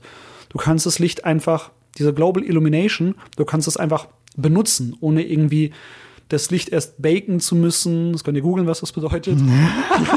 Willkommen beim Spieleentwickler-Podcast. ja. Googelt Ähm, den Scheiß doch selbst. Ähm, also quasi das Light Baking, äh, grob gesagt, ist etwas, äh, entweder ist Licht ja dynamisch oder du kannst es sozusagen in die Umgebung einbrennen, Ja. sozusagen einbacken, dass quasi das Licht einfach da immer so ist, wie es ist ähm, und sozusagen in die Texturen mit eingebrannt wird auf eine, jetzt mal ganz salopp, banal erklärt. Und das wird halt in Zukunft alles dynamischer. Genau, das wird einfach so gehen. Genauso wie wenn du in äh, ZBrush oder anderen äh, Programmen kannst du einfach die Sachen reinschmeißen, ohne irgendwie eine Pipeline drumherum aufbauen zu müssen, dass die Tools noch irgendwie bestimmt bearbeitet werden müssen oder auf eine bestimmte Art und Weise importiert werden müssen. Und das spart halt Zeit. Und diese Zeit können wir dann nutzen, um das Spiel, das, also nicht irgendwie Arbeit diese drumherum Arbeit zu machen, okay, wie kriegen wir das Ding hier reingetan, wie müssen wir hier die Einstellungen machen, sondern wir können viel mehr Zeit äh, ins Game Design stecken oder in andere Prozesse, die Animation besser und flüssiger äh, aussehen zu lassen. Und das finde ich eigentlich das Geile daran. Und nicht, dass da- es mehr Dreiecke gibt. Mich interessiert es aber, wie du als Entwickler dazu stehst, und ob du jetzt ernsthaft überlegst, von Unity, womit du ja jetzt aktuell arbeitest, zu wechseln zu Unreal. Wenn ja, wieso? Wenn nein, wieso nicht? Ähm, das ist sehr schwierig. Also, das, als das Ding ja angekündigt wurde, sind die Unity-Foren. Das, immer wenn Unreal, wenn Epic irgendwas ankündigt in Bezug auf die Unreal Engine, was krasses, dann glühen die Unity-Foren. das ist immer sehr, sehr spannend mitzube äh, mitzubekommen. Ähm, ich bin, ich habe jetzt sehr lange mit der Unity Engine schon gearbeitet und würde auch behaupten, dass ich sehr viele ähm, Kinderkrankheiten von ihr kenne, die immer noch da sind, Workflows dementsprechend anders. Also ich, wenn irgendwo ein Problem ist, finde ich in der Regel schnell einen Workaround oder weiß genau, wo ich gucken muss, um ähm, das zu fixen. Es kostet natürlich halt Zeit. Und das Problem ist ja, in dem Wort Workaround ist halt Work drinnen. Das heißt, ich muss arbeiten um ein Problem herum ähm, und das, dieses, diese zusätzliche Arbeit legt mir Unity halt auf. Ne? Oft, heute noch. Und was ich von Unreal öfter mitbekomme, ist, äh, alles, was ich will oder viele Sachen, die ich brauche, gibt's da schon. Ne? Also ich muss Funktionieren, wie du es erwarten würdest. ja. Ähm, es ist halt oft so, dass äh, man kann halt mit Unity arbeiten und bei bestimmten Stellen ist bei in, äh, mit Unreal kann man so einfach arbeiten und bei Unity muss man halt oft gegen Unity kämpfen äh, bei be ganz bestimmten Sachen. Auf der anderen Seite ist Unity halt der, der iterative Prozess, ähm, weil du halt wirklich Sachen sehr schnell machen kannst sehr angenehm. Und, und, und vor allem auch die, die Funktionalität, dass du den Unity-Editor einfach ähm, erweitern kannst mit eigenen Tools. Das geht auch sehr, sehr schnell und sehr, sehr einfach grundsätzlich. Ähm, da bin ich halt bei Unity. Aber auf der anderen Seite, wenn ich halt sehe, wie Unreal, äh, vor allem wenn Epic sagt, hey, wir geben euch die Kondition, äh, ihr bekommt diese fette Engine, dieses, diese Royalty-Share. Und haben die äh, nicht Sachen. noch so Zusatztools, die vorher kostenpflichtig waren, auch noch irgendwie gratis gemacht? Ähm, genau, die haben quasi so eine ganze Library von Assets umsonst. Vor allem diese ganzen Quack, äh, äh, wie heißen die, Megascan-Texturen, die sie auch in der Demo ja benutzen, ähm, sind auch quasi umsonst, wenn ich das richtig verstanden habe. Ich glaube, die haben so Online-Tools und Libraries, die sie für Fortnite und ähnliches benutzen. Genau, der Epic Online Service. Den kann man jetzt auch einfach umsonst benutzen. Was wahrscheinlich für kleine bis mittelgroße Entwickler echt viel wert ist. Und das Ding ist, das kann man auch benutzen, wenn man Unity als Engine benutzt. Wow. Ja. Epic ist ziemlich epic. Es ist schon fast unreal. Wow. Eigentlich müssten wir es an der Stelle beenden. ähm, das war's. Das ist die beste Episode wahrscheinlich. Wir werden es niemals toppen können. Nicht, nicht wirklich, nein. Nee, das Ding ist, ähm, für mich gibt es eigentlich nur zwei Gründe, noch bei Unity zu bleiben. Ähm, das sind die 2D-Tools, weil wir machen hauptsächlich 2D-Spiele und da will ich eigentlich auch erstmal nicht weg. Und die 2D-Tools von Epic sind ziemlicher Mist, so wie ich das mitbekommen habe. Und ähm, das Scripting. In Unity arbeitet man mit C-Sharp und ich mag die Sprache schon ganz gerne. Äh, und ich, ich wehre mich noch ein bisschen in diesen sauren Apfel zu beißen, mir das C von Unreal anzueignen. Ähm, Unreal hat auch eine Visual Scripting Language, das Blueprint-System, was auch sehr, sehr mächtig ist. Ähm, aber ich bin da nicht so der Fan von, muss ich sagen. Also das heißt, in unserem Team wäre ich der einzige Programmer und ich möchte halt ähm, nicht Visual Scripten, sondern halt äh, mit einer Programmiersprache arbeiten. Ähm, weil ich für mich das Gefühl habe, ich bin da flexibler. Deswegen wird es, wenn mit Unreal, sagen wir so, wenn mit Unreal Engine 5 bessere 2D-Tools kommen, dann bin ich weg. Dann bin ich tatsächlich weg von Unity langfristig. Ne? Also ähm, ich will da nicht in die Sunken Fallacy reintreten und sagen, oh, ich habe schon so lange und so mhm. viel Zeit und Geld in Unity investiert, dann bleibe ich jetzt da, weil gerade ähm, gibt's, hat Unity sehr viele offene Baustellen mit diversen Features und Tools. Äh, mal gucken, ob ja. das besser wird im Laufe der nächsten Jahre. Lass, lass das auch mal äh, zum großen Thema machen, dass wir ja. nochmal über die beiden Engines reden. Definitiv. Ähm, Fände ich sehr spannend. Ich merke, da ist sehr viel Redebedarf bei dir und mhm. äh, dann holen wir uns noch einen äh, Unreal Engine-Experten hier hin und dann könnt ihr euch betteln und ich äh, werde das alles so ein bisschen befeuern mit seltsamen, kruden Theorien meinerseits. wechseln wir wirklich zum Off-Topic. Äh, apropos Filme. Wir haben Ip 4 geguckt, den, den letzten Teil der Reihe. Richtig. Äh, den haben wir beide zum ersten Mal gesehen. Ja. Äh, kann man noch mal ganz kurz zusammenfassen, worum es im, im, vierten Teil ging? Ähm, genau. Da ging es darum, dass Ip seine Frau ist ja gestorben im dritten Teil. Spoiler. Ne, an Krebs. Und da ist es sein zweiter Sohn, ist ja ein bisschen größer. Und der hat irgendwie Probleme auf der Schule und dann hat jemand sich gedacht, okay, dann geht er mal nach Amerika und sucht nach einer Schule, wo er seinen Sohn hinschickt, damit er damit er so weit wie möglich weg von seinem ja. Sohn ist und damit er sich nicht um den kümmern muss. Ich merke schon, wir fangen jetzt, es wird gleich sehr detailreich. Auf jeden Fall, er will seinen Sohn in die USA schicken. Äh, er hat auch Connections dahin genau. durch Bruce Lee, ähm, der auch eine kleine Rolle spielt. Ja. Und äh, Ipman selbst erfährt auch, dass er Krebs hat. Ähm, und, stimmt, ja. Stimmt, äh, es wird alles wieder sehr dramatisch. Ähm, ja. Es geht sehr viel um Vater-Sohn-Beziehungen. Und man merkt, dass äh, Ipman wirklich so im letzten Stadium seines Lebens ist, so ein bisschen. Er wirkt sehr verlassen, also äh, wirklich sehr allein, dadurch, dass seine Frau jetzt nicht mehr da ist, dass er sich mit seinem Sohn streitet, dass er auch gar nicht, er hat wirklich nicht mehr wirklich Ziel im Leben, war so mein Eindruck. Mm, ja. Und ähm, ja, wie auch in den letzten Teilen äh, haben sie ihm ein neues Land präsentiert, gegen das er kämpfen kann. Und dieses Mal sind es halt die USA. Ja. Und ähm, ja, es ist, ich. Würdest du sagen, der Antagonist in diesem Film ist Rassismus? Vielleicht ist der Antagonist in diesem Film Trumps Amerika. Hm. Also Rassismus, ja. ja, ja. Ähm, ja, man merkt halt, dass es äh, ist ja ein sehr neuer Film, kam letztes Jahr raus. Ähm, man merkt einfach, dass es darum geht, also wie, wie, wie China im Vergleich zu den USA dasteht. China, äh, personifiziert durch Ibman unter anderem, wird halt wieder als, als weise, besonnen ähm, dargestellt und die USA in Form eines, weiß ich nicht, Marshalls oder so, keine Ahnung, irgend so ein, so ein Drill Instructor Typ. So ein Drill Instructor, so richtig klischeehaft, ja, ähnlich wie der Engländer, dieser Boxer, der Twister hieß der. Mhm. Im zweiten Teil haben sie jetzt wieder so eine Karikatur rausgeholt, ja, wieder der, der dumme Westler, äh, der dumme Weiße. Der weiße Teufel. Ja. ähm, ja, es ist sehr viel ist on the nose. Es geht sehr viel um, um Rassismus, wie schon gesagt. Also das Interessanteste an dem Film fand ich tatsächlich die Figur der Tochter. Also es gibt eine Tochter eines anderen Chinesens und äh, die nimmt, ähm, die beschützt Ip Man einmal und die äh, freunden sich so ein bisschen an und das finde ich ganz interessant. Äh, insgesamt gibt es auch äh, ein bisschen mehr Action von Frauen. Ähm, also ganz wenig, aber überhaupt mal ist, ja, ist ganz angenehm. Mal eine, ja. Ähm, ich fand auch das Pacing besser als im letzten Film, war ein bisschen strukturierter. Hm, ich weiß nicht, ich, ich glaube, ich mochte den Film, auch wenn ich den Antagonisten wirklich platt fand. Also dieser, dieser rassisti rassistische Drill-Instructor, der war schon seltsam.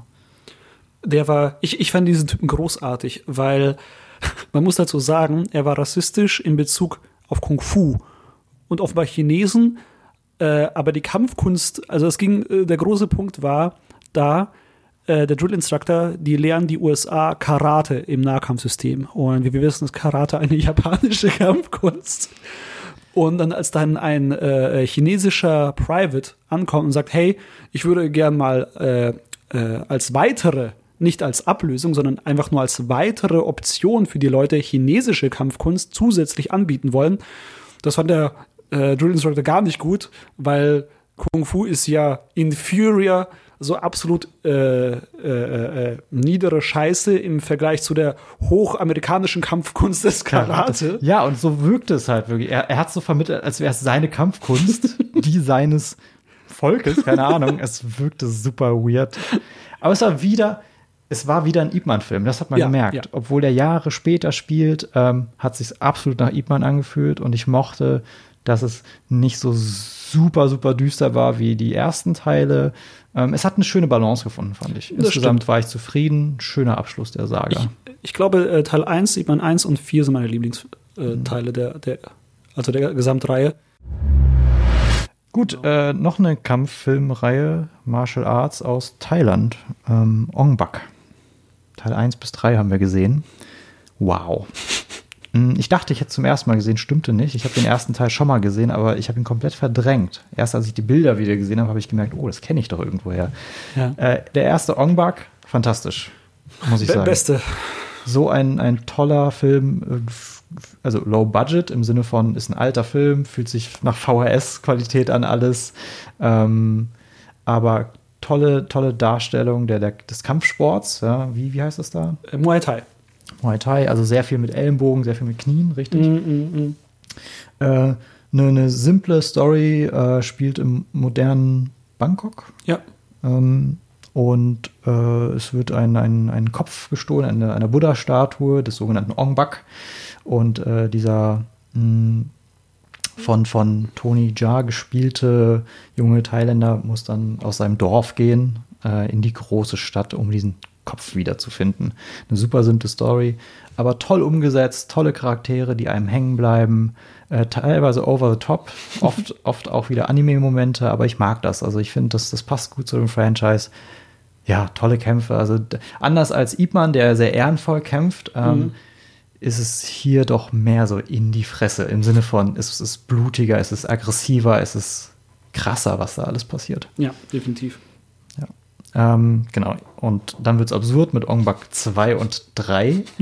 ich dachte ja, es gibt einfach nochmal die gleiche Story mit, dem, mit den gleichen Charakteren, nur irgendwie anders. Wie man es halt so macht mit Fortsetzungen in, in dem Bereich, im Martial Arts Bereich. Aber nein, es geht in die Vergangenheit. Wir sind, befinden uns in einem Räuberdorf oder so. Und Keine Ahnung, wie viele Jahre vor Christus in ich- Thailand. Wir, wir müssen uns ganz, wir dürfen uns nicht verlieren. Die Story ist hochkomplex und es lohnt sich einfach nicht, die nochmal Nee, nee, nee, nee, nee. Ich werde jetzt nicht einfach die Story zu erzählen. Ja, weil, ich, wir, wir verlieren uns da viel zu, Ja, zu gern drin. Äh, auf jeden Fall ist der erste Ong-Bak-Teil der beste. Diese Vergangenheitsreise ist spektakulär visuell teilweise, aber hat super viele Fehler. Ähm, Aber sie haben auch nichts, also Teil 2 und 3 hatten nichts mit Teil 1 zu tun, außer dass es irgendwann mal wieder diese Statue gibt des Ung Bak. Ja, aber- und das, das, und das war's auch. ja, das war's. Das war's. Und es hat dann den wirklich. gleichen Hauptdarsteller. Ne? Aber, aber es gibt keinen Bezug zu Story-Elementen oder Charakteren, Man- weil es wirklich sehr weit in der man Vergangenheit weiß, man hat diesen Namen genommen, um wieder internationales Publikum zu erreichen. Ja. Und wie man sieht, mit Erfolg. Leider. steht. Aber also äh, den dritten Teil, finde ich persönlich, kann man sich halt echt schenken, weil der, finde ich, sehr langweilig ist. Aber der zweite Teil macht trotzdem bei den Kampfchoreografien sehr viel Spaß. Das stimmt. Für, also für mich persönlich. Aber gleichzeitig endet der zweite Teil mit einem Cliffhanger, sodass man den dritten schauen will, muss, wie auch immer. Ja, ja, aber, auf eine Art, aber- we- wenn ihr, wenn ihr dachtet, oh, der zweite war so lala, braucht ihr den dritten nicht zu gucken. Egal wie, wie sehr ihr denkt, dass die Story weiter erzählt wird, es lohnt sich nicht. Ja, es ist, es ist schon leider sehr lang, langweilig. Der dritte. Äh, zwei Serien, die nur ich geguckt habe. Einerseits Mandalorian. Ich glaube, Ich ich gehe habe, aufs Klo. äh, ich hab, glaube ich, sechs von acht Folgen geguckt, die es bei Disney Plus gibt. Ich bin enttäuscht. Ähm, es ist ähm, Ich kenne die Serie nicht. Ich weiß überhaupt nicht, was, worum es geht, in, äh, in, in welchem Zeitalter es spielt von der Star Wars-Serie. Kannst du mich da kurz mal. Ja, es, es, es äh, spielt nach Episode 6, äh, Untergang des Imperiums. Also ähm, Okay. der, der zweite Todesstern ist zerstört Okay. worden, das Okay. Imperium hat sich aufgelöst. Okay. Das heißt, Baby Yoda ist tatsächlich nicht Baby Yoda. Richtig. Okay. Es wird auch nur The Child genannt, äh, offiziell. okay. Und äh, The Mandalorian ist ja quasi ein, ein, ein Krieger. Es gibt diese, diese, nicht diese Rasse, aber es gibt dieses Volk der, der Mandalorian und er ist einer davon. Ja. Und er hat keinen Namen, er hat kein Gesicht, er läuft immer in dieser Rüstung rum. Also das Und ist ein Italo-Western. Es ist eigentlich Boba Fett, die Serie, Ja. nur dass es nicht, Nicht- Boba Fett ist. Ah, okay. Ähm, und es ist leider, ich finde es echt platt. Also Okay. sie, sie spielen mit Star Wars Gefühlen, indem sie einem Bilder zeigen, die einen an Star Wars erinnern. Und das funktioniert oft gut, oft ist es vollkommen egal. Ähm, die Produktion ist sehr billig auf eine Art und Weise, weil du merkst, es ist alles im Studio aufgenommen. Ähm, also ähm, und die Story ist halt, äh, fühlt sich an wie ein Videospiel. Ähm, es gibt immer so eine Art Monster of the Week, im Sinne von, jede Woche gibt es eine neue Story. Es ist zwar zusammenhängend, aber du kannst halt eine Folge gucken, aufhören und hast für dich irgendwie eine kleine Geschichte erzählt bekommen. Und es ist so, ich, ich, ich will es mögen, aber ich merke, dass es nicht gut gemacht ist. Also es ist einfach billig, es ist eine simple Story, es ist nicht, nicht interessant, mir fehlt so viel, äh, so viel Herz einfach. Es ist wirklich einfach stumpf. Es, es geht an die Star Wars-Fans, die nicht so gern nachdenken wollen, glaube ich. I don't know. Also ich, ich, ich, ich würde jeden Film bevorzugen. Ich fand jeden Film, jeder Film hatte für mich mehr Herz als diese Serie. Und ich finde, zu Auch die Star- Prequels. Ja, tatsächlich, ja. Okay. Ähm, Puh, da. das, das muss schon einiges heißen. Ja, Soll nicht heißen, dass es gar keinen Spaß macht. Ja. Man konnte es sich angucken. Äh, acht Folgen sind es ja, glaube ich, mit 45 Minuten Länge. Hm. Bitteschön, schaut es euch an, wenn ihr Disney Plus habt, aber erwartet nicht zu viel. Ich glaube, das hilft bei der Serie. Hm. Haus des Geldes, fantastische Netflix-Serie, ganz großartig. Äh, kommt aus Spanien, ist ein Heist-Movie oder eine Serie. Äh, startet bei, bei 120 Prozent ähm, Vollgas. Action trifft Telenovela.